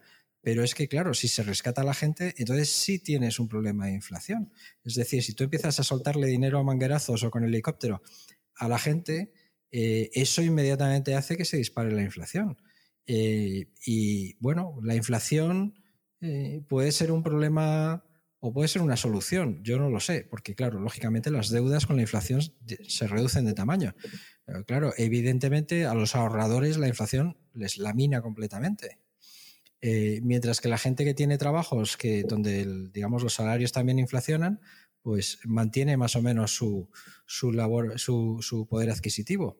También la inflación es malísima para los, para los em, eh, pensionistas y la gente que vive en ingresos fijos, que aunque se les actualizan las pensiones, nunca se hace a suficiente velocidad como para que mantengan el poder adquisitivo. Y el problema fundamental es que nos encontramos con que el altísimo endeudamiento que tenemos, muchísimo mayor del que ha habido nunca, pues crea un serio problema con los tipos de interés. Es decir, eh, se puede mantener la ficción de la deuda siempre y cuando no suban los tipos de interés. Pero claro, los tipos de interés están ligados a la inflación. Si se dispara la inflación y se disparan los tipos de interés, eh, hay muchísimos países que no pueden hacer frente a los pagos que tienen de su deuda. Entre ellos, yo creo que España no podría hacer frente a los pagos de su deuda si el interés le sube. Ahí está el tema de la prima de riesgo que nos pone a todos eh, nerviosísimos, porque si se dispara la prima de riesgo nos encontramos con que nos volvemos insolventes y, o nos rescatan en Europa o nos venimos abajo. Así que, bueno, el, el, tema de que no haya inflación es que estamos pillados entre una necesidad de que no nos suba, por un lado, el tipo de interés por el exceso de endeudamiento y la otra en que el sistema financiero se mantiene en base a inyecciones que no llegan a la economía real. Y todo esto repercute en una mayor agitación social y en un incremento del populismo.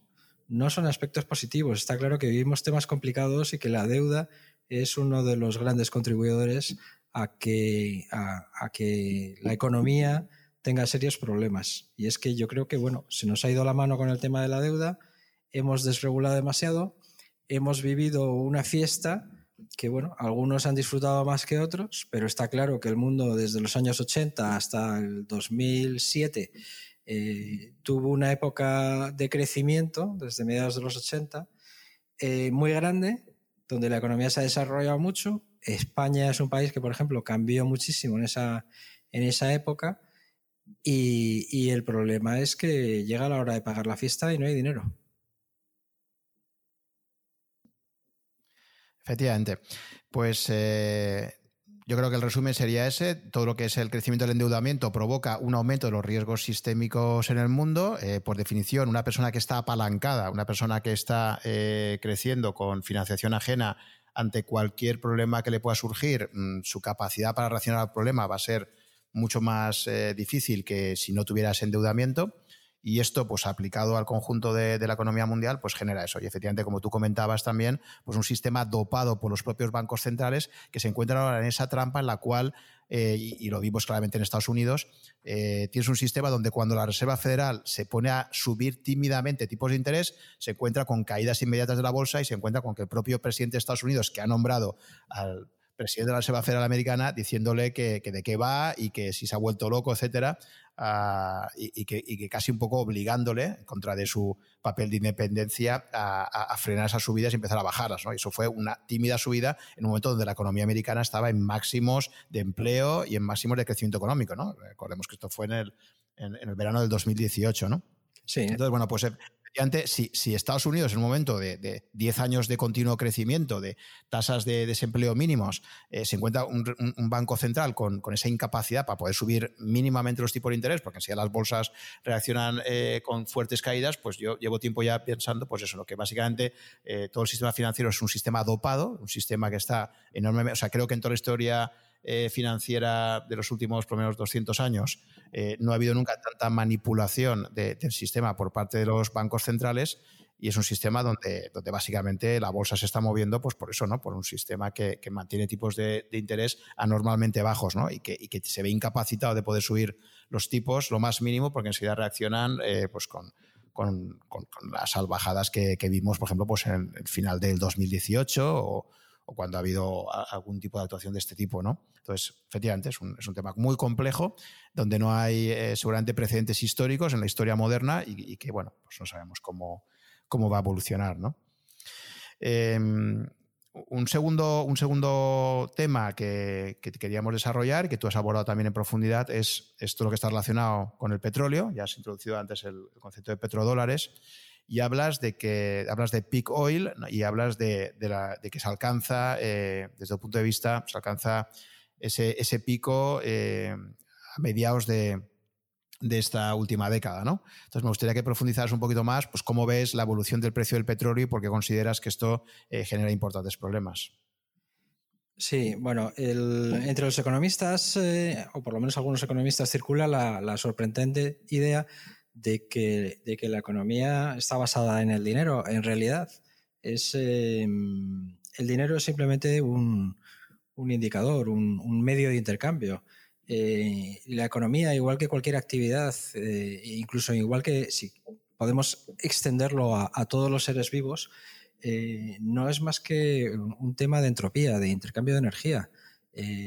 energía que cuando hablamos de comida es energía intrasomática y energía que cuando hablamos de, del fuego y de construir una economía y de fabricar cosas, pues es energía extrasomática. Entonces, en ese sentido, eh, la economía hay que entenderla en función de, los flujos de energía y del trabajo. El trabajo físicamente se describe como, una variación en la, energía.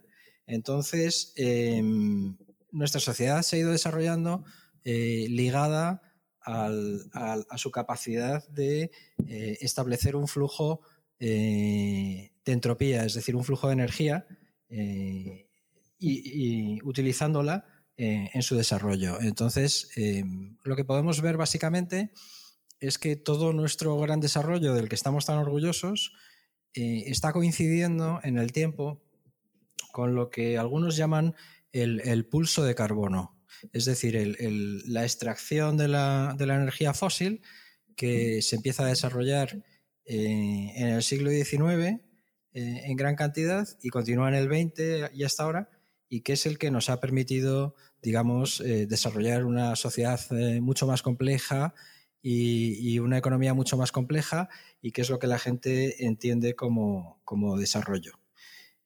pero claro, tenemos un problema y es que los combustibles fósiles son finitos. El petróleo es quizá el más importante por su especial utilización en el transporte, es el que tiene una energía más densa y eh, es líquido y entonces, bueno, pues la economía eh, descansa más sobre el petróleo que sobre el carbón y el gas. Y eh, el petróleo es el, digamos, el menos abundante de los tres y lo que hemos visto pues, es que los descubrimientos de, petróleo han ido decreciendo. Desde el año 1962, que es cuando eh, se produce el pico de descubrimientos, pues eh, han ido decreciendo mientras que la extracción ha ido aumentando. Y entonces, bueno, pues eh, tarde o temprano eso tiene que producir un pico de petróleo.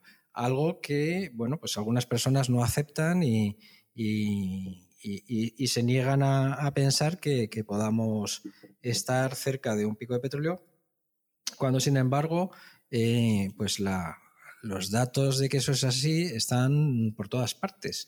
En 2005 se produce el pico de petróleo convencional. Y, no es hasta el año 2015 en que se supera de nuevo la producción de petróleo convencional. Entonces esto tiene mucha importancia porque el petróleo convencional es el más barato de extraer a nivel de coste. No estoy hablando de precio, sino de coste.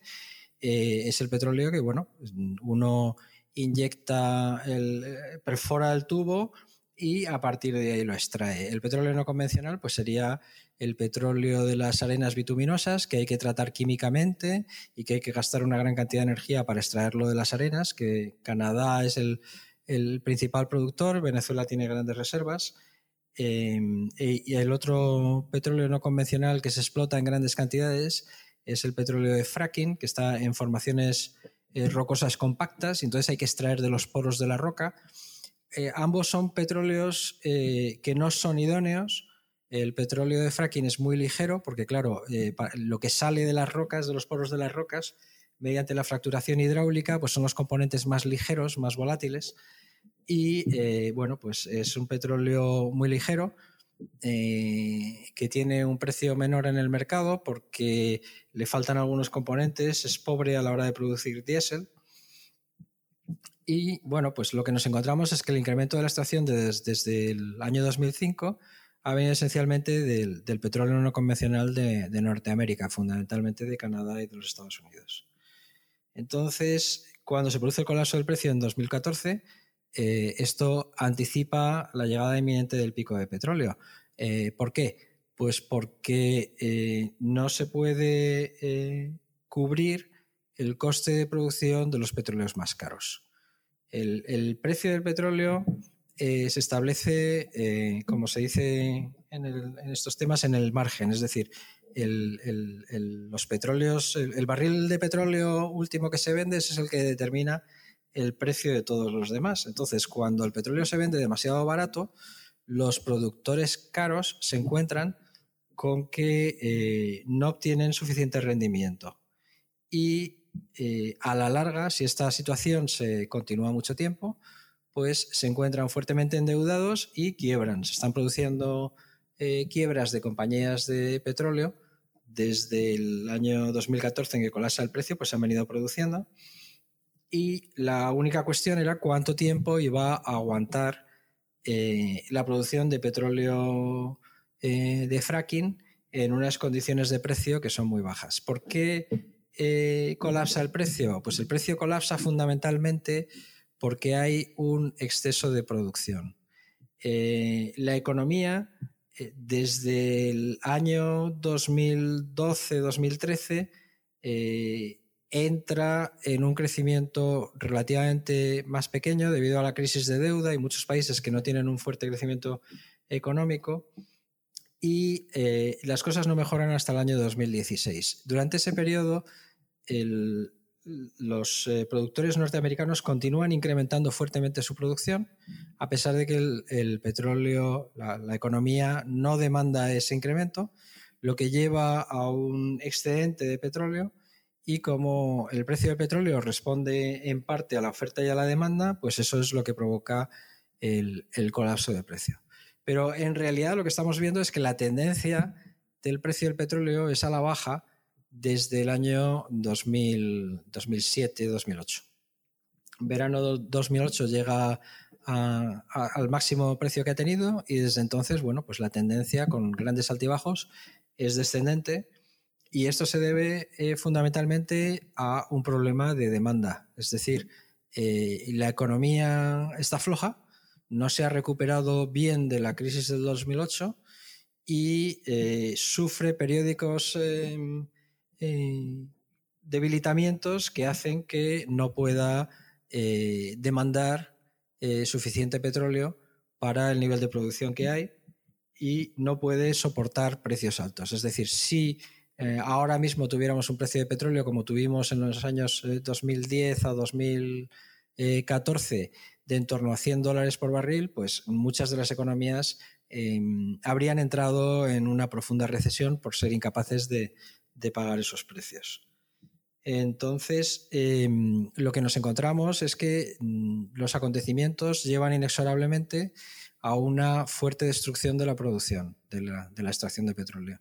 Y, eso es lo que, lo que vamos a ver. Y esto no lo produce la crisis del, del COVID. Ya el, el, pico de petróleo se produce en, en, noviembre del 2018, ese es el mes que tuvo una producción más alta.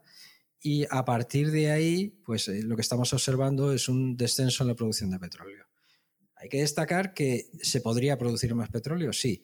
Si el precio fuera lo suficientemente alto, ahora mismo se podría producir más petróleo del que se produjo en noviembre del 2018. Sin embargo, eh, la situación de crisis que se ha producido y que va a durar probablemente varios años, unido al agotamiento de los yacimientos y al hecho de que la capacidad productiva de petróleo eh, se va a reducir considerablemente, llevan a que la probabilidad de que el pico de petróleo haya tenido lugar en el 2018 sea muy, muy alta. Yo estoy convencido de que ya hemos vivido el pico de petróleo y que incluso aunque la economía se recupere, eh, para incrementar la producción de petróleo y para reconstruir la economía haría falta energía barata. Y un petróleo caro no nos va a permitir una recuperación eh, para volver a, niveles de extracción eh, como los que hemos visto.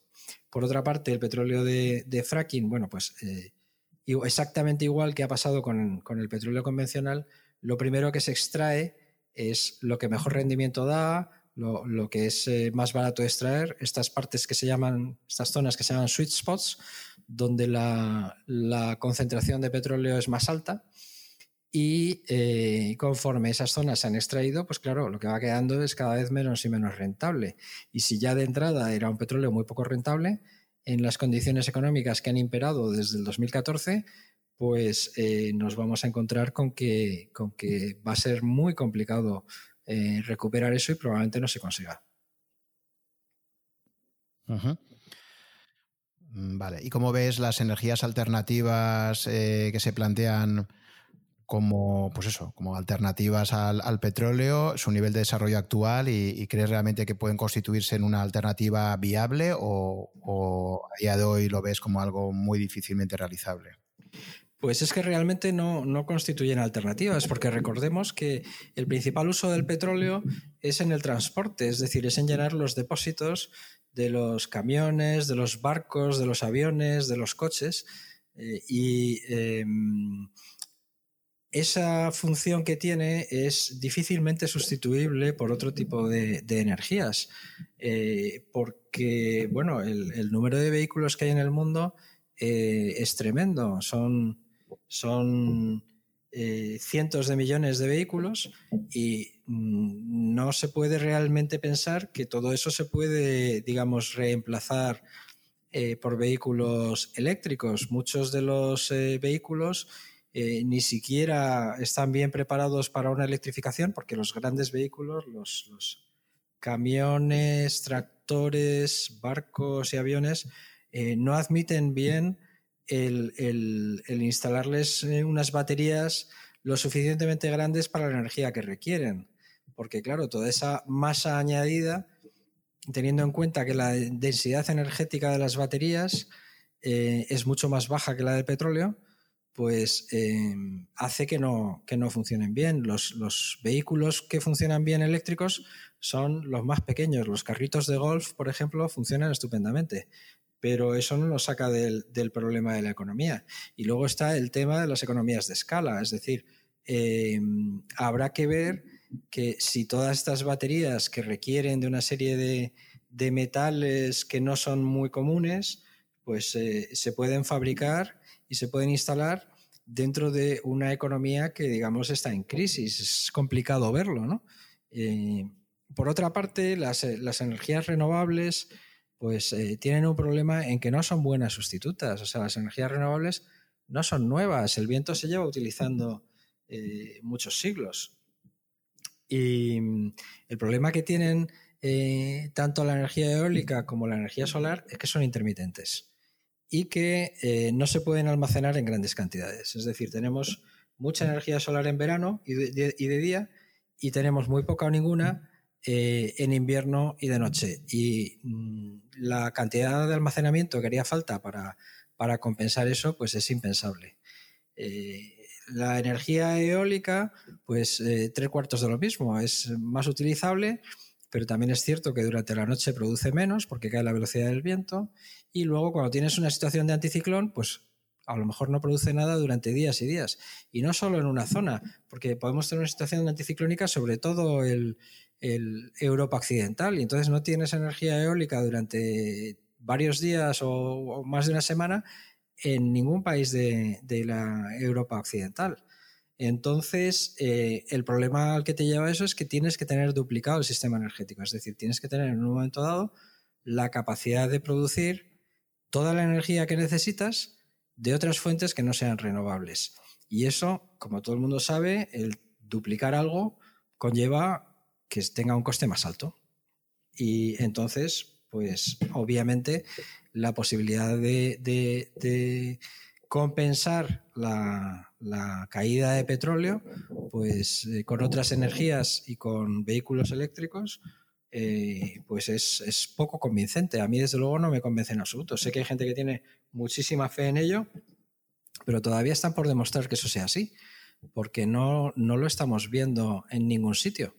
Eh, en algunas zonas particularmente favorables, como bueno, pues en, determinadas em, islas donde hay posibilidad de, instalar eh, una energía eólica que funciona mejor y utilizar eh, saltos de agua, bueno, pues se puede llegar a, mm, tener una mayor proporción de energía procedente de renovables. Portugal y Noruega tienen mucha, mucha hidroeléctrica y quizá la hidroeléctrica sea la que mejor funciona porque es así que puedes controlar cuando produce en base a abrir o cerrar las, las salidas de los, de los pantanos Islandia tiene energía geotérmica, pero para de contar. O sea, a partir de ahí, los grandes países no van a solucionar su problema energético con las renovables. Las renovables es algo que hay que hacer, es algo que añade y que por lo tanto, bueno, pues un porcentaje, el porcentaje que puedas sacar de ahí, lo, tienes que sacar de ahí, pero no va a, solucionar el problema que nos enfrentamos de, crecimiento energético eh, que se anticipa. Y conectando con esto, eh, otro de los temas que has abordado bastante en tu blog y que te preocupa es todo lo relacionado con la posible crisis climática, ¿no? Y aquí también defiendes algunas tesis que, que, te han generado a veces polémicas dentro del blog, ¿no? Eh, ¿Cuáles serían tus argumentos principales respecto a la, posible crisis climática, calentamiento, etcétera? Pues sí, y además esto es muy curioso, porque yo en el año 2014, cuando empiezo el blog, yo eh, estoy convencido de que lo que nos están contando de la crisis climática es cierto, porque bueno, eh, ahí están los artículos científicos y ahí está la opinión de, la mayoría de los expertos. Eh, pero claro, yo las cosas mm, no me las creo simplemente porque me las digan, ni mucho menos cuando se las voy a contar a otros. Y me pongo a investigar y, para mi, asombro y mi sorpresa, cuanto más leo, más escéptico me vuelvo, porque es que no veo en los artículos eh, una clara demostración de que, apoye esas tesis. Es decir, eh, en mi opinión, no se ha demostrado para nada que eso sea así. Y la verdad es que es relativamente fácil explicarlo eh, porque, bueno, al final entiendo que la gente mm, en cosas que se le escapan tantísimo, pues asuma una postura de fe y diga, bueno, ¿en quién confío yo más? ¿En este señor que me dice estas cosas o en lo que me cuentan por la televisión todo el tiempo que dicen los científicos? Bueno, eso ya cada cual debe, mm, elegir y optar eh, por creer lo que quiera. Yo, en mi caso personal, no, no me he tenido que creerlo de nadie porque lo que he hecho ha sido irme a los artículos científicos y, bueno, tengo una base de datos de unos 10.000 artículos en mi disco duro que me los he mirado todos, muchos me los he leído, otros he visto los datos que presentan y las, y las, y las hipótesis y al final, eh, cuanto más he leído, menos convencido estoy de que, de que mm, lo tengan correctamente. Yo creo que han partido de una, de una solución predeterminada, es decir, de decir que el cambio climático tiene que ser de origen antropogénico en su totalidad y a partir de ahí se han dedicado simplemente a intentar demostrarlo, sin considerar para nada eh, las hipótesis alternativas. Partimos de unas bases físicas muy claras que no son excesivamente difíciles de entender y es que el añadir eh, CO2 a la atmósfera eh, tiene que producir calentamiento sí o sí. O sea, eso, los experimentos iniciales del, efecto invernadero y demás están bien hechos y mm, por sí solo duplicar la cantidad de, CO2 en la atmósfera debería producir en torno a un grado centígrado de, de calentamiento. Hay que recordar que desde 1750 hemos incrementado el CO2 en la atmósfera en un 55%. Y es muy claro que nosotros somos los responsables de, hacer hecho, de haber hecho ese incremento en base a quemar los combustibles fósiles. O sea, yo sobre estas bases no tengo, no tengo dudas. El problema es que el resto, del resto se sabe muy poco y muy mal. El resto del calentamiento que en teoría debe causar el CO2, deben producirlo los, los factores que se denominan de feedbacks, de retroalimentación. Eh, pero el problema es que esto se conoce muy mal. Por ejemplo, el efecto de las nubes. ¿eh? Las nubes no se sabe si calientan o enfrían. Y son factores que tienen una importancia extraordinaria. Porque, por ejemplo, la cantidad de, energía que refleja la Tierra eh, del Sol es lo que se denomina el albedo. Y un cambio de tan solo un 1% en el albedo de la Tierra tendría un efecto que sería dos veces el que tendría el de duplicar todo el CO2 de la atmósfera. Es decir, eh, los cambios en las nubes pueden hacer que el calentamiento sea mucho mayor o puede hacer que el calentamiento sea mucho menor. Y esto no hay nadie que lo sepa seguro. cuando te lees los artículos, pues lo dicen bien claro. Entonces, ¿cómo podemos estar tan seguros de que es el CO2 el que está produciendo el calentamiento? Y de hecho hay un factor que se llama la sensibilidad climática que dice, bueno, duplicar el CO2 produce eh, un calentamiento de X grados centígrados. Bueno, pues eso hace 40 años que se lleva estudiando y en 40 años no se ha conseguido determinar si es 1,5 grados centígrados o si es 4,5 grados centígrados. Es decir, el margen es amplísimo y no se ha conseguido en 40 años de invertir millones de dólares en la cuestión el saber. Eso demuestra que sabemos del clima muchísimo menos de, que, de lo que los expertos nos dan a, entender. Luego tenemos la historia climática del planeta. Sabemos que añadir eh, grandes cantidades de CO2 eh, desde 1950 más o menos, que es cuando empezamos a añadirlos en grandes cantidades, pues primero produjo un enfriamiento entre 1950 y 1975. Eh, después produjo un calentamiento hasta finales de siglo. Después hubo una pausa hasta el 2014. Después tuvimos un fuerte calentamiento entre el 2014 y el 2016 y desde, el 2016 volvemos a tener enfriamiento de nuevo. Entonces, claro, esto no inspira mucha confianza en que realmente el CO2 eh, sea la causa. Y realmente uno puede extender este análisis y decir, bueno, pero ¿qué ha pasado en la historia del, del planeta? Porque tenemos bastante información de paleoclimatología en base a, muchísimos estudios que se han hecho en las últimas décadas. Y entonces lo que vemos es que en la historia de los, eh, del último millón de años, pues la, coincidencia entre el calentamiento y el CO2 pues no es buena, no es tal. Entonces, mm, los datos no apoyan que, el incremento de CO2 tenga necesariamente que producir un calentamiento. Y luego, bueno, pues hay mucho engaño. Nos dicen una y otra vez que en la historia de la humanidad nunca se ha producido semejante calentamiento, pero luego tenemos datos que indican que eso no es verdad, que no es cierto. Y esos datos nunca nos los cuentan. Como por ejemplo, los árboles, cuando va subiendo una montaña, pues llega un momento en que dejan de crecer. Y dejan de crecer no porque reciban menos agua, porque reciben la misma agua más abajo en la montaña que más arriba. El problema que tienen es que las temperaturas son excesivamente frías para que crezcan los árboles. Entonces, conforme se ha ido produciendo el calentamiento, lo que se ha ido viendo es que la línea de árboles en los últimos 100 años ha ido subiendo en la montaña, poco a poco, y reflejando que efectivamente está teniendo lugar un calentamiento. Pero es que el nivel al que se encuentra actualmente la línea de árboles en las montañas de la mayor parte de las zonas templadas del mundo es todavía entre 100 y 250 metros por debajo de lo que estaba hace 5.000 años en la, en la mitad del Holoceno. Entonces, claro, uno dice, bueno, pues a ver, sí, calentamiento sí, pero ha, estado más caliente antes. Ahí tenemos una evidencia clara y palpable. La línea de árboles no te puede engañar. ¿eh? Y encima ahora tenemos un montón más de CO2 y el CO2 favorece el crecimiento de los árboles, o sea que las condiciones son mejores para que crezcan los árboles. Y a pesar de eso, estamos entre 100, 250, ahí en los Pirineos hay zonas donde han medido que estamos 400 metros por debajo de la línea de árboles hace 5.000 años. O sea, que eso no es cierto, no es cierto que, la temperatura del planeta ahora mismo sea mucho más alta que en otras épocas.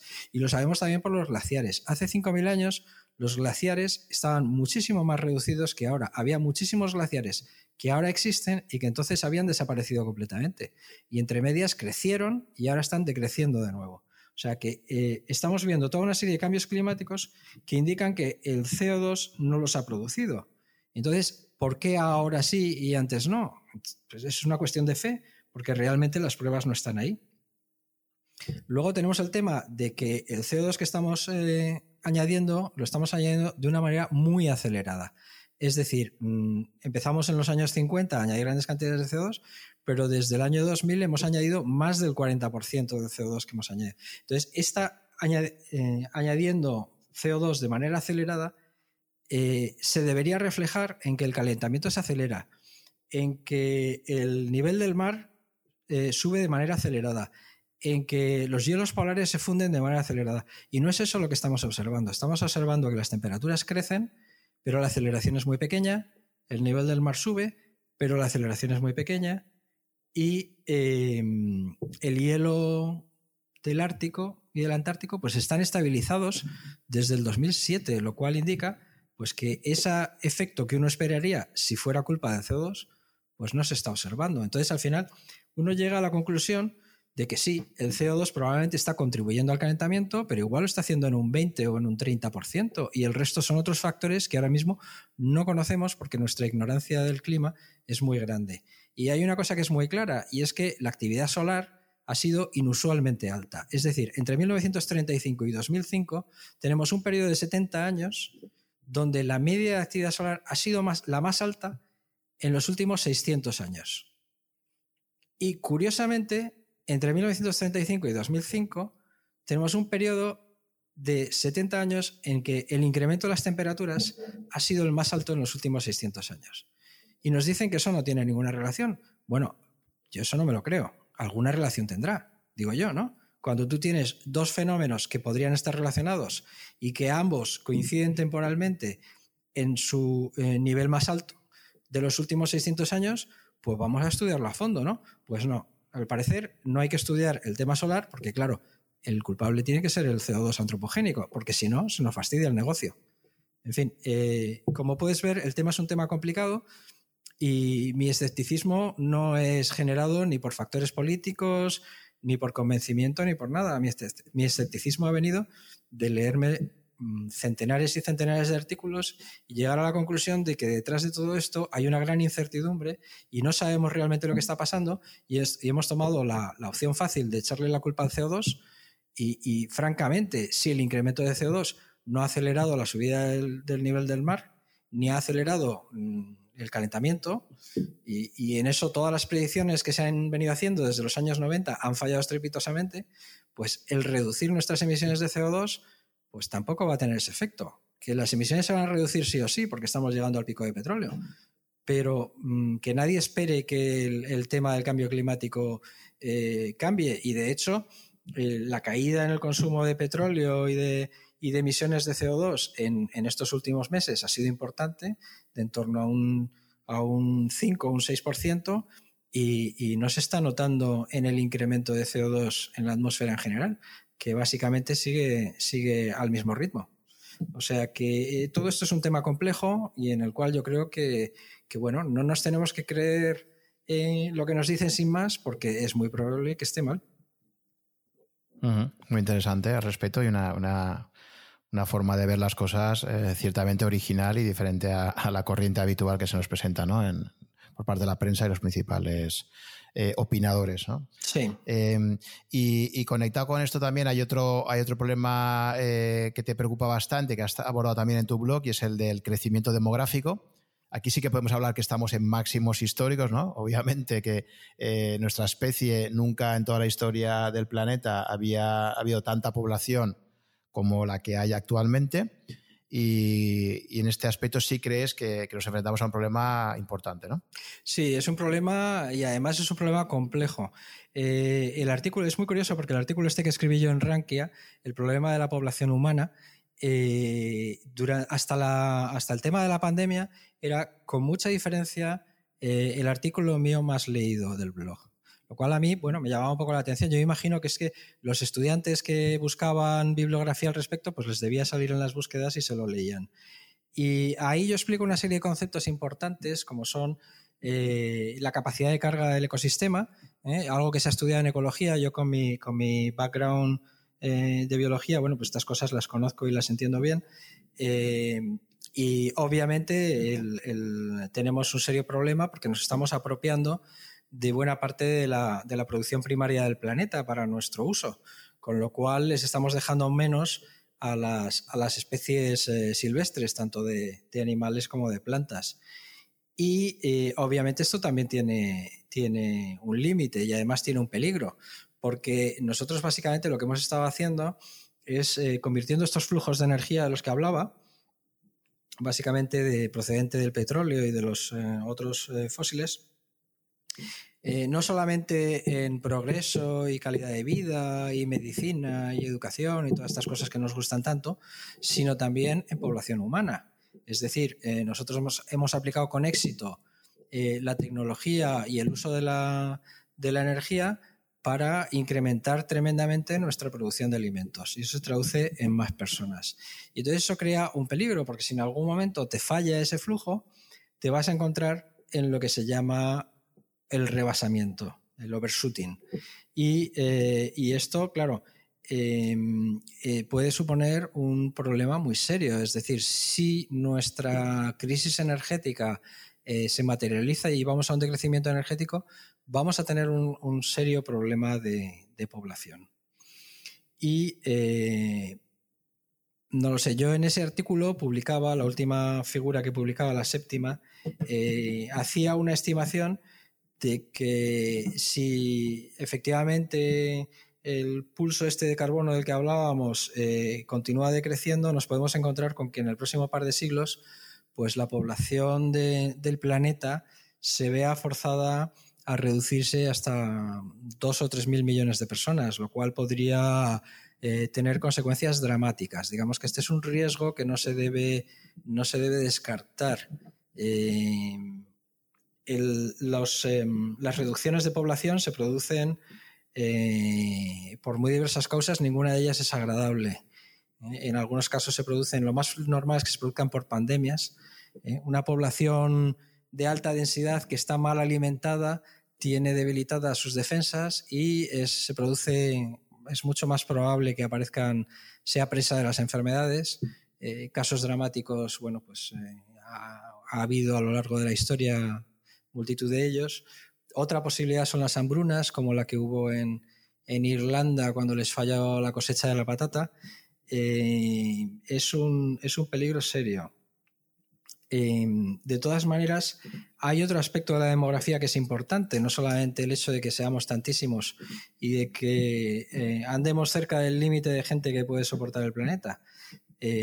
también hay otro tema y es que los cambios de la, de la pirámide poblacional tienen un reflejo clarísimo en la economía y esto es algo que la mayor parte de la gente no tiene, no tiene en cuenta. Es decir, hay una cosa que se llama el dividendo demográfico y es que la relación entre la, población activa y la población dependiente eh, puede variar a lo largo del tiempo y cuanto mayor sea el porcentaje de población activa con respecto a población dependiente, población dependiente son los menores de de 16 años y los mayores de 65.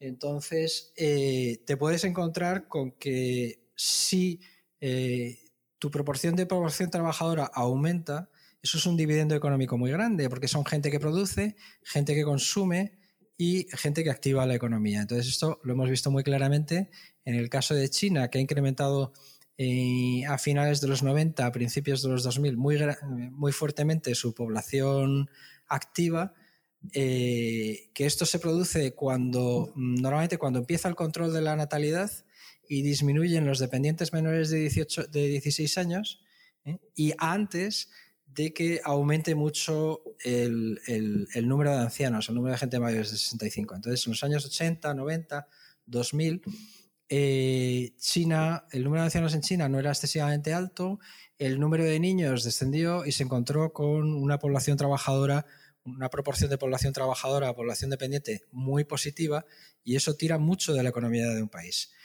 Sin embargo, eso, conforme evoluciona, se convierte en una carga demográfica. Es decir, eh, la población pasa a estar eh, fundamentalmente, mm, el crecimiento se produce en, la población dependiente, sobre todo en los mayores de 65 años, que en España son ya casi una quinta parte de la población, que es una, población que eh, demanda servicios, prácticamente no consume, tiene muy poca actividad económica, tiene unos ingresos limitados y ello hace que la economía funcione peor.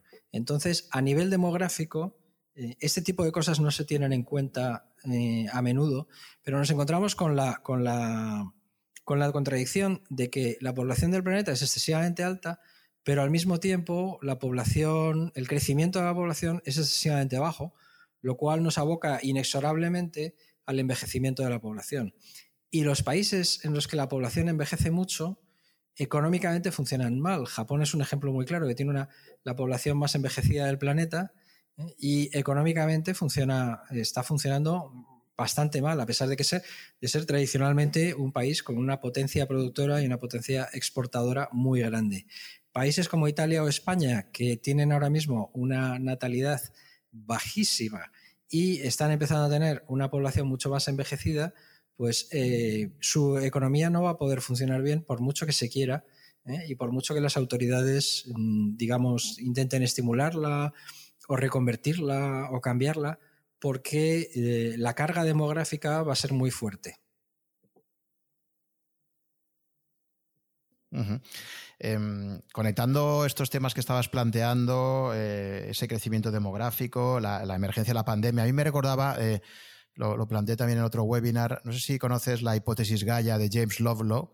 Eh, se, hizo muy popular en los años 90 y, hablaba de, bueno, era a nivel metafórico, la verdad es que era bastante atractiva, ¿no? Luego otra cosa es la, la, fiabilidad científica que tenga, ¿no? Pero, pero esta persona que tenía una base científica, de hecho, eh, planteaba, pues, de alguna forma, pues que eso, que, el planeta Tierra era el mayor organismo vivo que había y que tenía esa capacidad de autorregulación. Si había una especie en particular, que en este caso sería el género humano, que podía poner en peligro el conjunto de la viabilidad del sistema, pues se iba a encargar el sistema en esa autorregulación de, provocar una, crisis o un ajuste para que esa especie que podía poner en peligro el conjunto eh, no, siguiera actuando de esa forma. ¿no? Y, y, de alguna forma así podríamos, digamos, teleológicamente conectar eh, una pandemia, por ejemplo, pues con, ese peligro de, crecimiento eh, muy fuerte la población.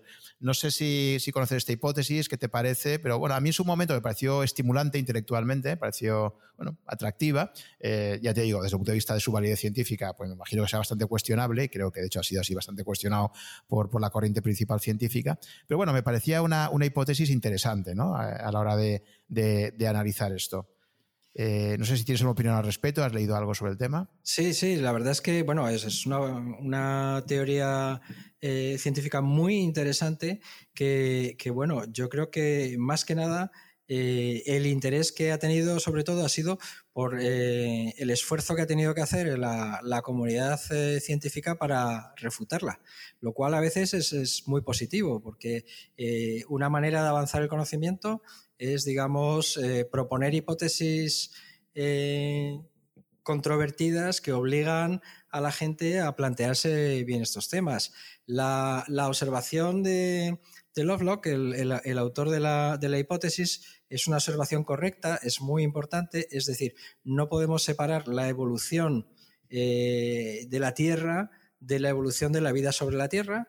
la atmósfera es la que es porque estamos en un planeta con vida eh, la geología del planeta es la que es, porque estamos en un planeta con vida, hay un montón de, regulación eh, mixta, los ecosistemas eh, se sostienen por la complejidad de lo que hace cada uno de sus elementos y, bueno, todo ello lleva a pensar que efectivamente el considerar el conjunto de la vida o grandes partes de ella, como los microorganismos o las plantas, como elementos importantes reguladores es, absolutamente correcto.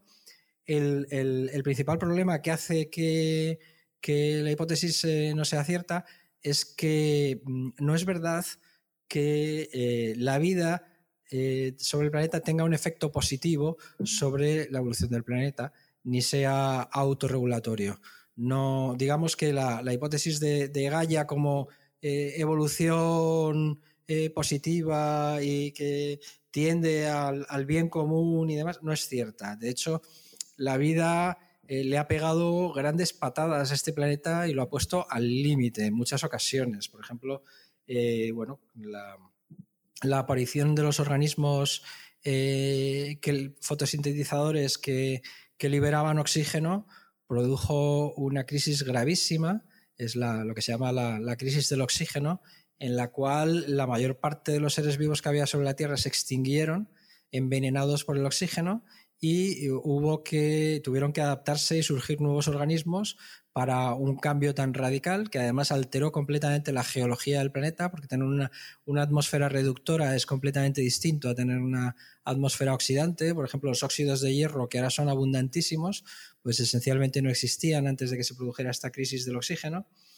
Luego em, cuando las plantas inventan eh, la lignina, eh, las plantas vasculares que producen los troncos de los árboles y la madera, pues resulta que los microorganismos no estaban preparados, no sabían cómo, cómo eh, digerir esa lignina para obtener la, energía y los compuestos de carbono que estaban atrapados en, la, en, las, en los troncos de los árboles de las plantas y eso provocó otra gravísima crisis porque todo ese todo ese crecimiento vegetal eh, fue enterrado y fue el origen de la gran producción de carbón en el carbonífero, pero al mismo tiempo provocó eh, una crisis climática grandísima eh, y se produjo la, edad de hielo más, más brutal de los últimos 500 millones de años.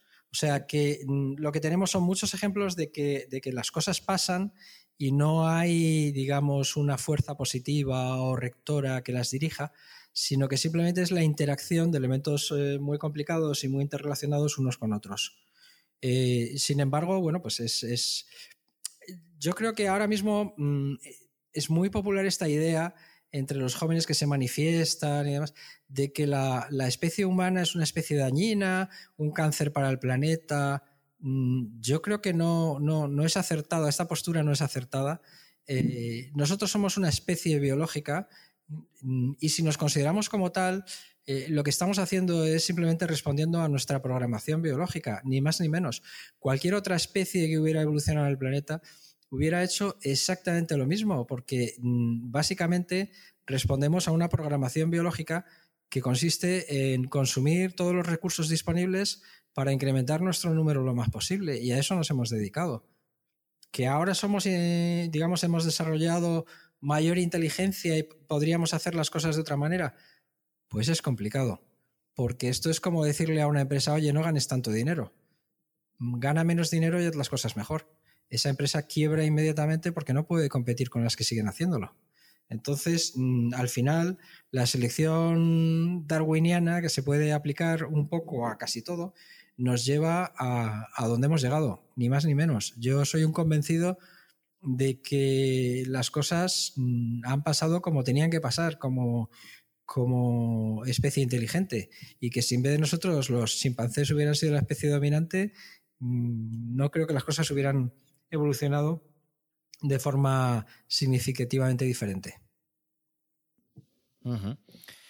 Sí, de todo lo que has comentado, a mí también me venía un poco a la idea em, los miedos maltusianos, ¿no? Malthus, como, como, bien sabemos, pues ya en su momento planteó una serie de preocupaciones importantes respecto, por, ejemplo, al, propio crecimiento poblacional, etcétera, que luego no se vieron refrendadas por los hechos en su momento. ¿no? Entonces, no sé, de todos estos eh, problemas que has estado planteando y que, son preocupaciones importantes para ti, eh, hasta qué punto esto contemplado dentro de 100 o 200 años se pueda decir, bueno, pues es un nuevo ejemplo de miedos maltusianos que nos han cumplido. No, no sé si hacemos un poco el análisis histórico hacia atrás o si tú has estudiado eh, pues todas estas predicciones de Malthus, hasta qué punto observas parecidos con, con, tus preocupaciones y has luego visto el por qué no se llegaron a producir en la medida en que Malthus anticipaba el problema.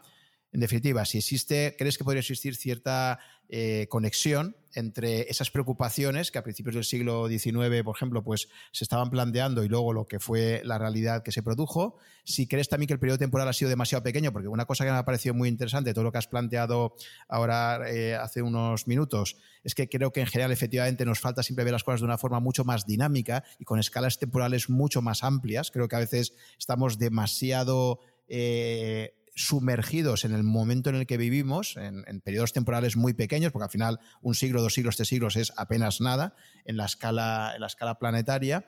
Y en definitiva, si de alguna forma, si alguien te dijera, bueno, estás aquí planteando una preocupaciones a lo, a lo Malthus y, vas a ser igual de, vas a estar igual de equivocado que lo estuvo en su momento, pues ¿qué, responderías a, a esa crítica? Bueno, mm, partimos de la base que cuando hablamos del futuro todos nos podemos equivocar. Eh, como decía eh, Yogi Berra, el, jugador de béisbol americano famoso por su filosofía popular, eh, el futuro no es lo que solía ser. Entonces, hay que ser prudentes y admitir con humildad que, bueno, uno puede estar equivocado en cómo está viendo las cosas y que es prácticamente cierto que la evolución que se va a producir eh, no va a ser exactamente lo que uno piensa que va a ser. Siempre habrá eh, modificaciones y complicaciones. El tema fundamental aquí yo creo que es eh, analizar la base de, digamos, de, el por qué uno ve las cosas como las ve y no las ve de otra manera. Y uno tiene que ser crítico consigo mismo. Malthus em, pues cometió em, dos errores fundamentales.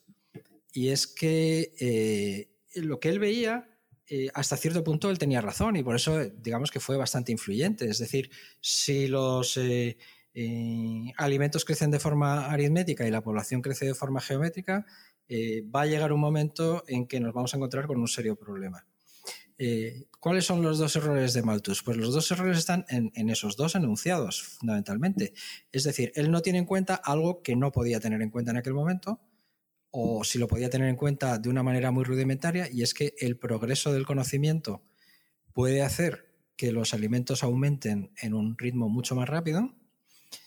Y el otro fallo que, em, que comete es que no tiene en cuenta los cambios de comportamiento humanos. Es decir, la tasa de natalidad puede crecer mucho más despacio de lo que está creciendo. Entonces es un poco lo que estamos, lo que, lo que, hemos visto. Es decir, a partir de los años 60 tiene lugar la Revolución Verde y se dispara el crecimiento de la, producción de alimentos. Ya se había disparado muchísimo con, el, cuando los alemanes inventan el proceso de, producción de amoníaco, fijando eh, nitrógeno en forma de amoníaco para producir eh, los eh, abonos para incrementar la producción agrícola y la, la, Revolución Verde de los años 60 lo lleva a un nivel mucho más alto. Y luego al mismo tiempo, a partir de los años 70, empieza a caer eh, la tasa de, natalidad, la velocidad de crecimiento de la población. Entonces, bueno, obviamente eh, Malthus no podía eh, tener estos conocimientos y eh, bueno, él, predijo, hizo una predicción muy simplista en, base a un modelo muy simple, muy simple, que luego no se ha demostrado acertado. Pero en el fondo hay una cosa en la que Malthus tiene razón y nadie se, le puede, se, la, puede negar, y es que em, el crecimiento continuo en un planeta limitado pues no, no, no es posible. Entonces, bueno, si tenemos un crecimiento insostenible, tarde o temprano. Y yo creo que la mayoría de la gente sí que está de acuerdo en que nuestro crecimiento hasta ahora ha sido insostenible. Es decir, o, cambiamos eso o, llegaremos a un momento en que lo que no se puede sostener no se sostiene y se cae. Eh, sin embargo, ¿qué diferencia mm, hay con respecto a lo que yo digo y lo que decía Malthus? ¿Por qué yo pienso que no estoy tan equivocado como Malthus eh, lo estaba. Y yo ahí sí que hago mm, bastante autocrítica y me planteo a mí mismo, bueno, ¿qué pasa si me equivoco? Esto puede ser de otra manera. El problema son los, los, los indicios. El problema son las señales que está dando que está dando todo de que efectivamente estamos llegando al límite. A lo mejor me puedo equivocar en el límite en unos años, ah, pero realmente eh, la cosa, lo más probable es que no tenga mucho recorrido más allá. En, los años 70 surge el, estudio este de los límites del crecimiento eh, que alerta, pero es que eh, al mismo tiempo estamos viendo que en esos mismos años 70 que son mm, donde yo sitúo el gran cambio en la historia de la humanidad, eh, están teniendo lugar una serie de procesos que indican un cambio de paradigma que se, avecina fundamentalmente. ¿Eh? a principios de los años 70 tiene lugar lo que yo considero la, cumbre de la, de la, humanidad hasta el momento. Tiene lugar la máxima tasa de crecimiento del consumo de petróleo, tiene lugar la llegada a la Luna. En aquel momento nos planteábamos que lo siguiente iba a ser tener ciudades en el espacio, algo que nunca ocurrió. Tiene lugar la máxima tasa de crecimiento de la población. Tiene lugar la máxima tasa de crecimiento del estándar de vida. Eh, y sin embargo, en ese momento se produce ese gran cambio y a partir de entonces se inicia el crecimiento basado cada vez más en deuda que hemos analizado, se inicia el envejecimiento masivo de la población Em, se reduce la tasa de incremento en la extracción de petróleo y eh, digamos que nos dirigimos a algo que algunos han dado, en llamar la, gran simplificación o, el decrecimiento energético, eh, que muchos estamos viendo que, bueno, pues que se va haciendo cada vez más próximo, que a lo mejor puede tardar 10 años, o a lo mejor menos, o a lo mejor más, pero que no mucho más que tenemos asientos en primera fila eh, para ver lo que va a pasar y que de hecho el cambio ya se ha iniciado. O sea, a partir del 2008 estamos viendo cambios de largo alcance en, las economías que no van en la dirección de lo que estaba pasando antes. Eh, en España eh, la producción industrial no se ha recuperado, la producción industrial que teníamos antes del 2008. Y así pasa en muchos otros países de la OCDE. Y ahora, bueno, pues tenemos otra crisis masiva y eh, lo que estamos viendo es que mm, todo esto está teniendo lugar sobre un fondo que indica que estamos llegando al límite de la, sostenibilidad y que mm, se va a producir un gran cambio de paradigma. Yo no soy capaz de decir exactamente qué es lo que, es lo que va a ocurrir.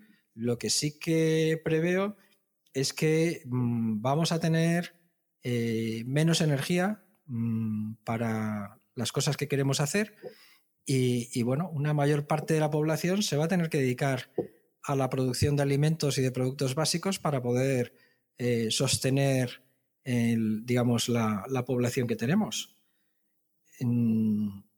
Las inyecciones de capital y otros, mm, el, el, hecho de que los tipos de interés estén a cero indican por todos lados que tenemos serios problemas que no estamos siendo capaces de resolver.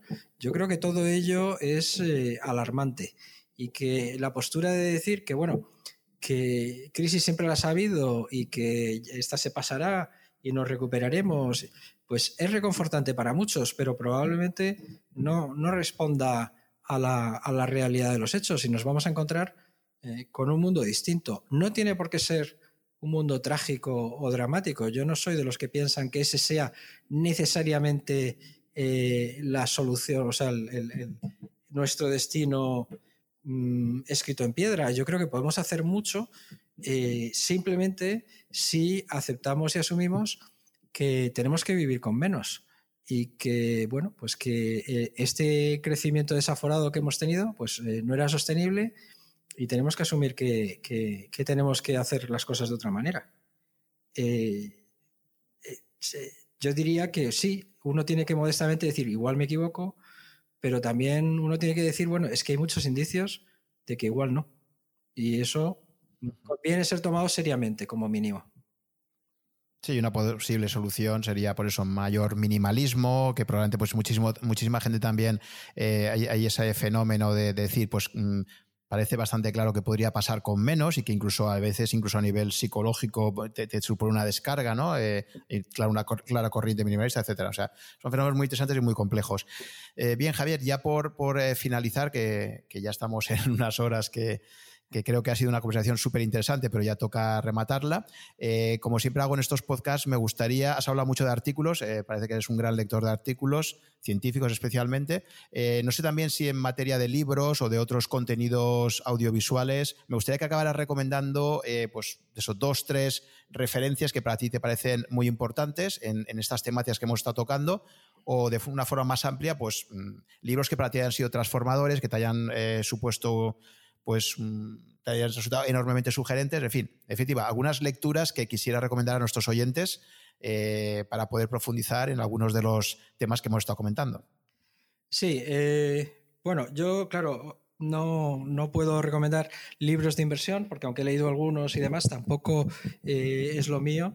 de todas maneras, sí que, puedo traer em, tres recomendaciones de libros que yo creo que serían interesantes para mucha gente, no para todo el mundo, obviamente.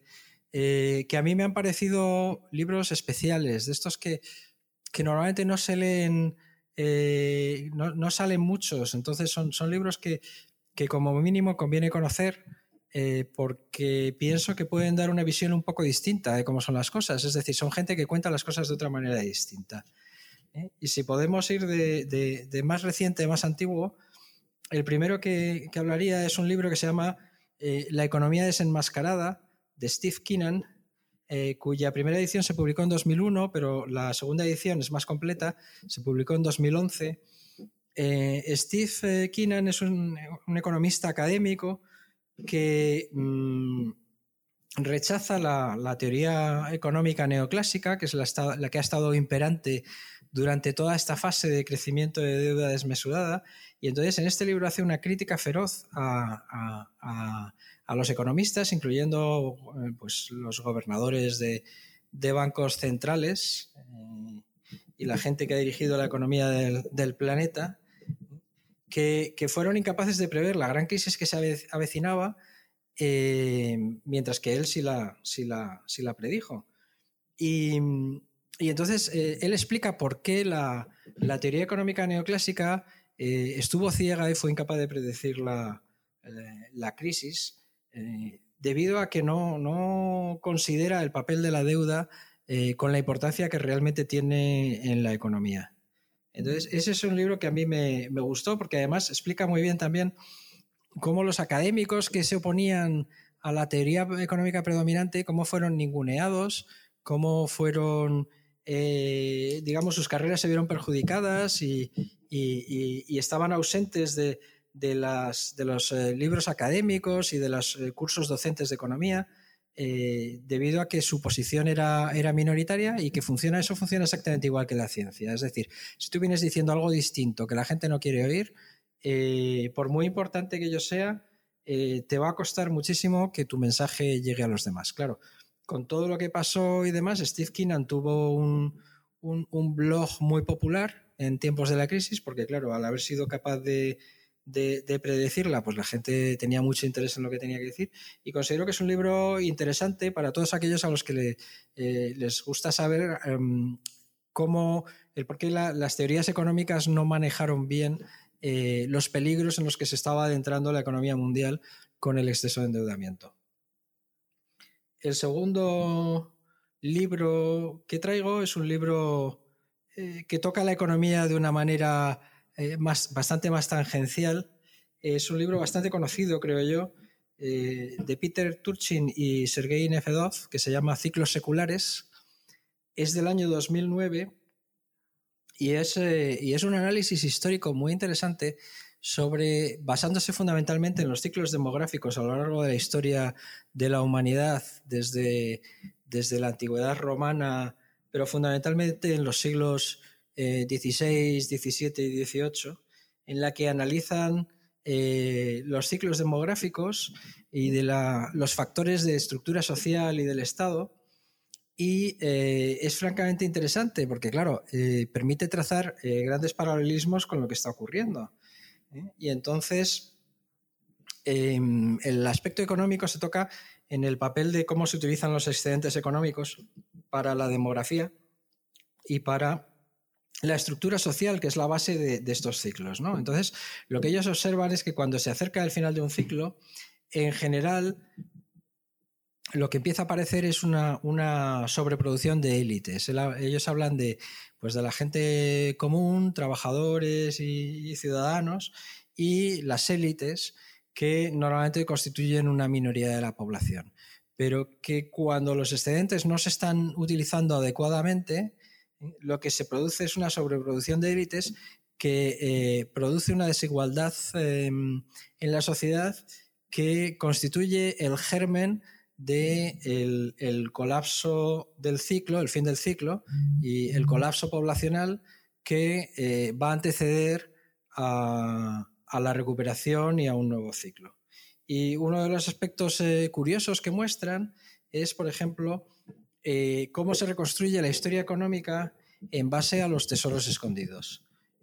cada vez que se han encontrado los arqueólogos o, o los historiadores, cada vez que encuentran un tesoro escondido, analizan pues, eh, su origen, su procedencia. Y entonces lo que se, vio rápidamente, los académicos han descrito muy bien, porque claro, las monedas más recientes que estaban guardadas en esos tesoros permitían eh, localizar en el tiempo eh, cuando esos tesoros habían sido escondidos. Y entonces lo que se veía es que en las épocas de crisis, de graves crisis, aumentaba el, número de tesoros escondidos, la incertidumbre hacía que la gente guardara sus, riquezas y luego los acontecimientos hacían imposible que esas riquezas se recuperaran, dejando para los arqueólogos del futuro el que se encontraran. Entonces se ve, es, muy curioso porque se ve cómo coincide perfectamente con los ciclos que ellos están definiendo en base a la demografía.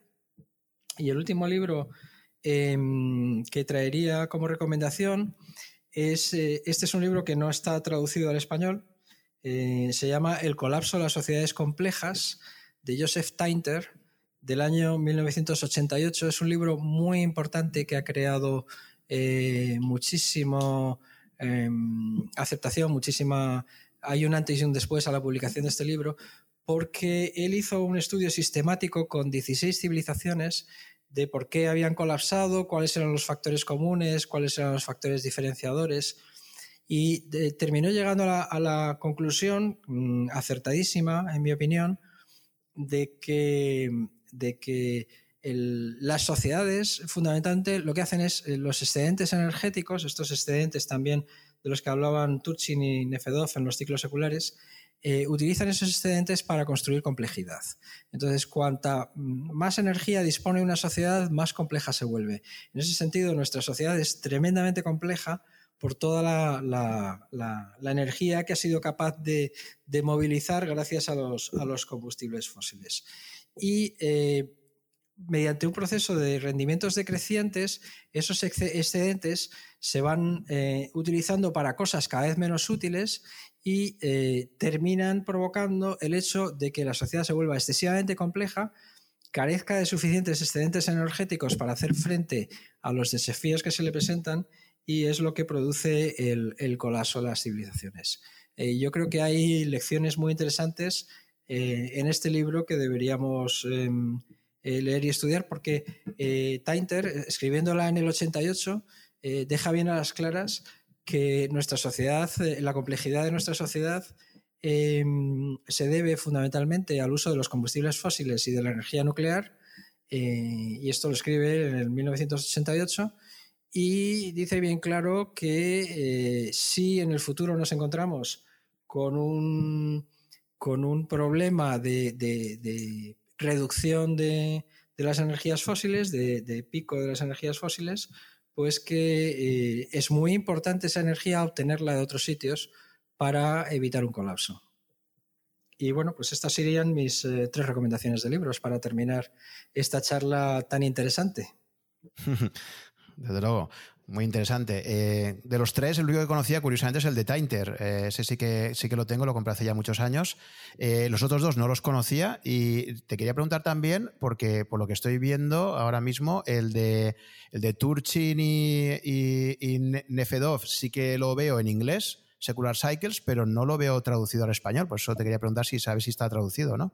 Pues eh, yo he hecho una búsqueda y me ha parecido encontrarlo en algún lado antes de, hablarlo. Yo lo tengo en inglés, pero yo creo que sí que sí, mm, pero no estoy seguro, ¿eh? Yo, por lo que estoy viendo, me, da la impresión de que no está traducido. Lo único que estaría, por lo tanto, sería el de la economía desenmascarada. Pero bueno, tomo muy buena nota de los tres libros que has comentado. Aprovecharé para, repasar el de, el de Tainter, que ya te digo, lo tengo desde hace bastantes años ahí en la biblioteca, pero la verdad es que lo tenía olvidado. Y, aprovechando tu recomendación, pues le voy a dar un, repaso. Y nada, Javier, pues yo creo que ha sido efectivamente una, charla eh, fascinante, muy interesante, donde hemos podido ver pues, todos los intereses que que, hace que, te hayas volcado en Rankia, que los hayas ido. Te agradezco muchísimo pues, todo ese trabajo que has tenido de ir destilando todas esas preocupaciones en artículos. Eh, que creo que, invitaré ahora, obviamente, a todos nuestros oyentes a que, a que puedan buscarlos. Recordad que eh, en el artículo de este podcast vais a tener disponibles los enlaces a, todas estas eh, menciones que ha ido realizando Javier. Y nada, pues agradecerte todo este trabajo tuyo de divulgación y de, poner en común pues esas preocupaciones tuyas eh, con todos tus lectores y ahora también oyentes. Y nada, eh, animarte a que sigas participando en Rankia y haciendo que nuestra comunidad eh, financiera económica pues cada día sea un poquito más grande. Bueno, y yo agradeceros también vuestra estupenda hospitalidad de haberme brindado Rankia para expresar todas estas ideas y, bueno, en un entorno libre y, con cosas que realmente tampoco son exactamente, digamos, la línea de, Rankia, pero que bueno, yo creo que tienen un trasfondo económico muy importante porque todos al final la economía, como descubrí yo para mi, para mi horror en el año 2008, la economía es fundamental. Efectivamente, la economía final son muchas, son muchas aristas y, muchas de ellas son, aunque a veces no, no sean el, objeto principal de análisis. Entonces yo creo que enfoques como el tuyo son muy refrescantes eh, y muy enriquecedores porque abren mucho más el abanico de análisis. Nos salimos de, del análisis a veces demasiado estrecho, eh, exclusivamente financiero. Y, nada, lo dicho, muchísimas gracias por, por compartir con nosotros eh, tus conocimientos y preocupaciones. Y, y bueno, pues invito a los oyentes a que si les ha interesado el episodio puedan dejar también comentarios tanto en este artículo del podcast que sacaré como también si tú lo quieres reflejar en tu propio en tu propio blog pues que también te puedan lanzar por ahí pues comentarios o sugerencias o, preguntas que les hayan surgido a raíz de, esta conversación. Muy bien. Pues nada. Eh, hasta pronto Javier. Hasta pronto Juan. Un abrazo. Un saludo.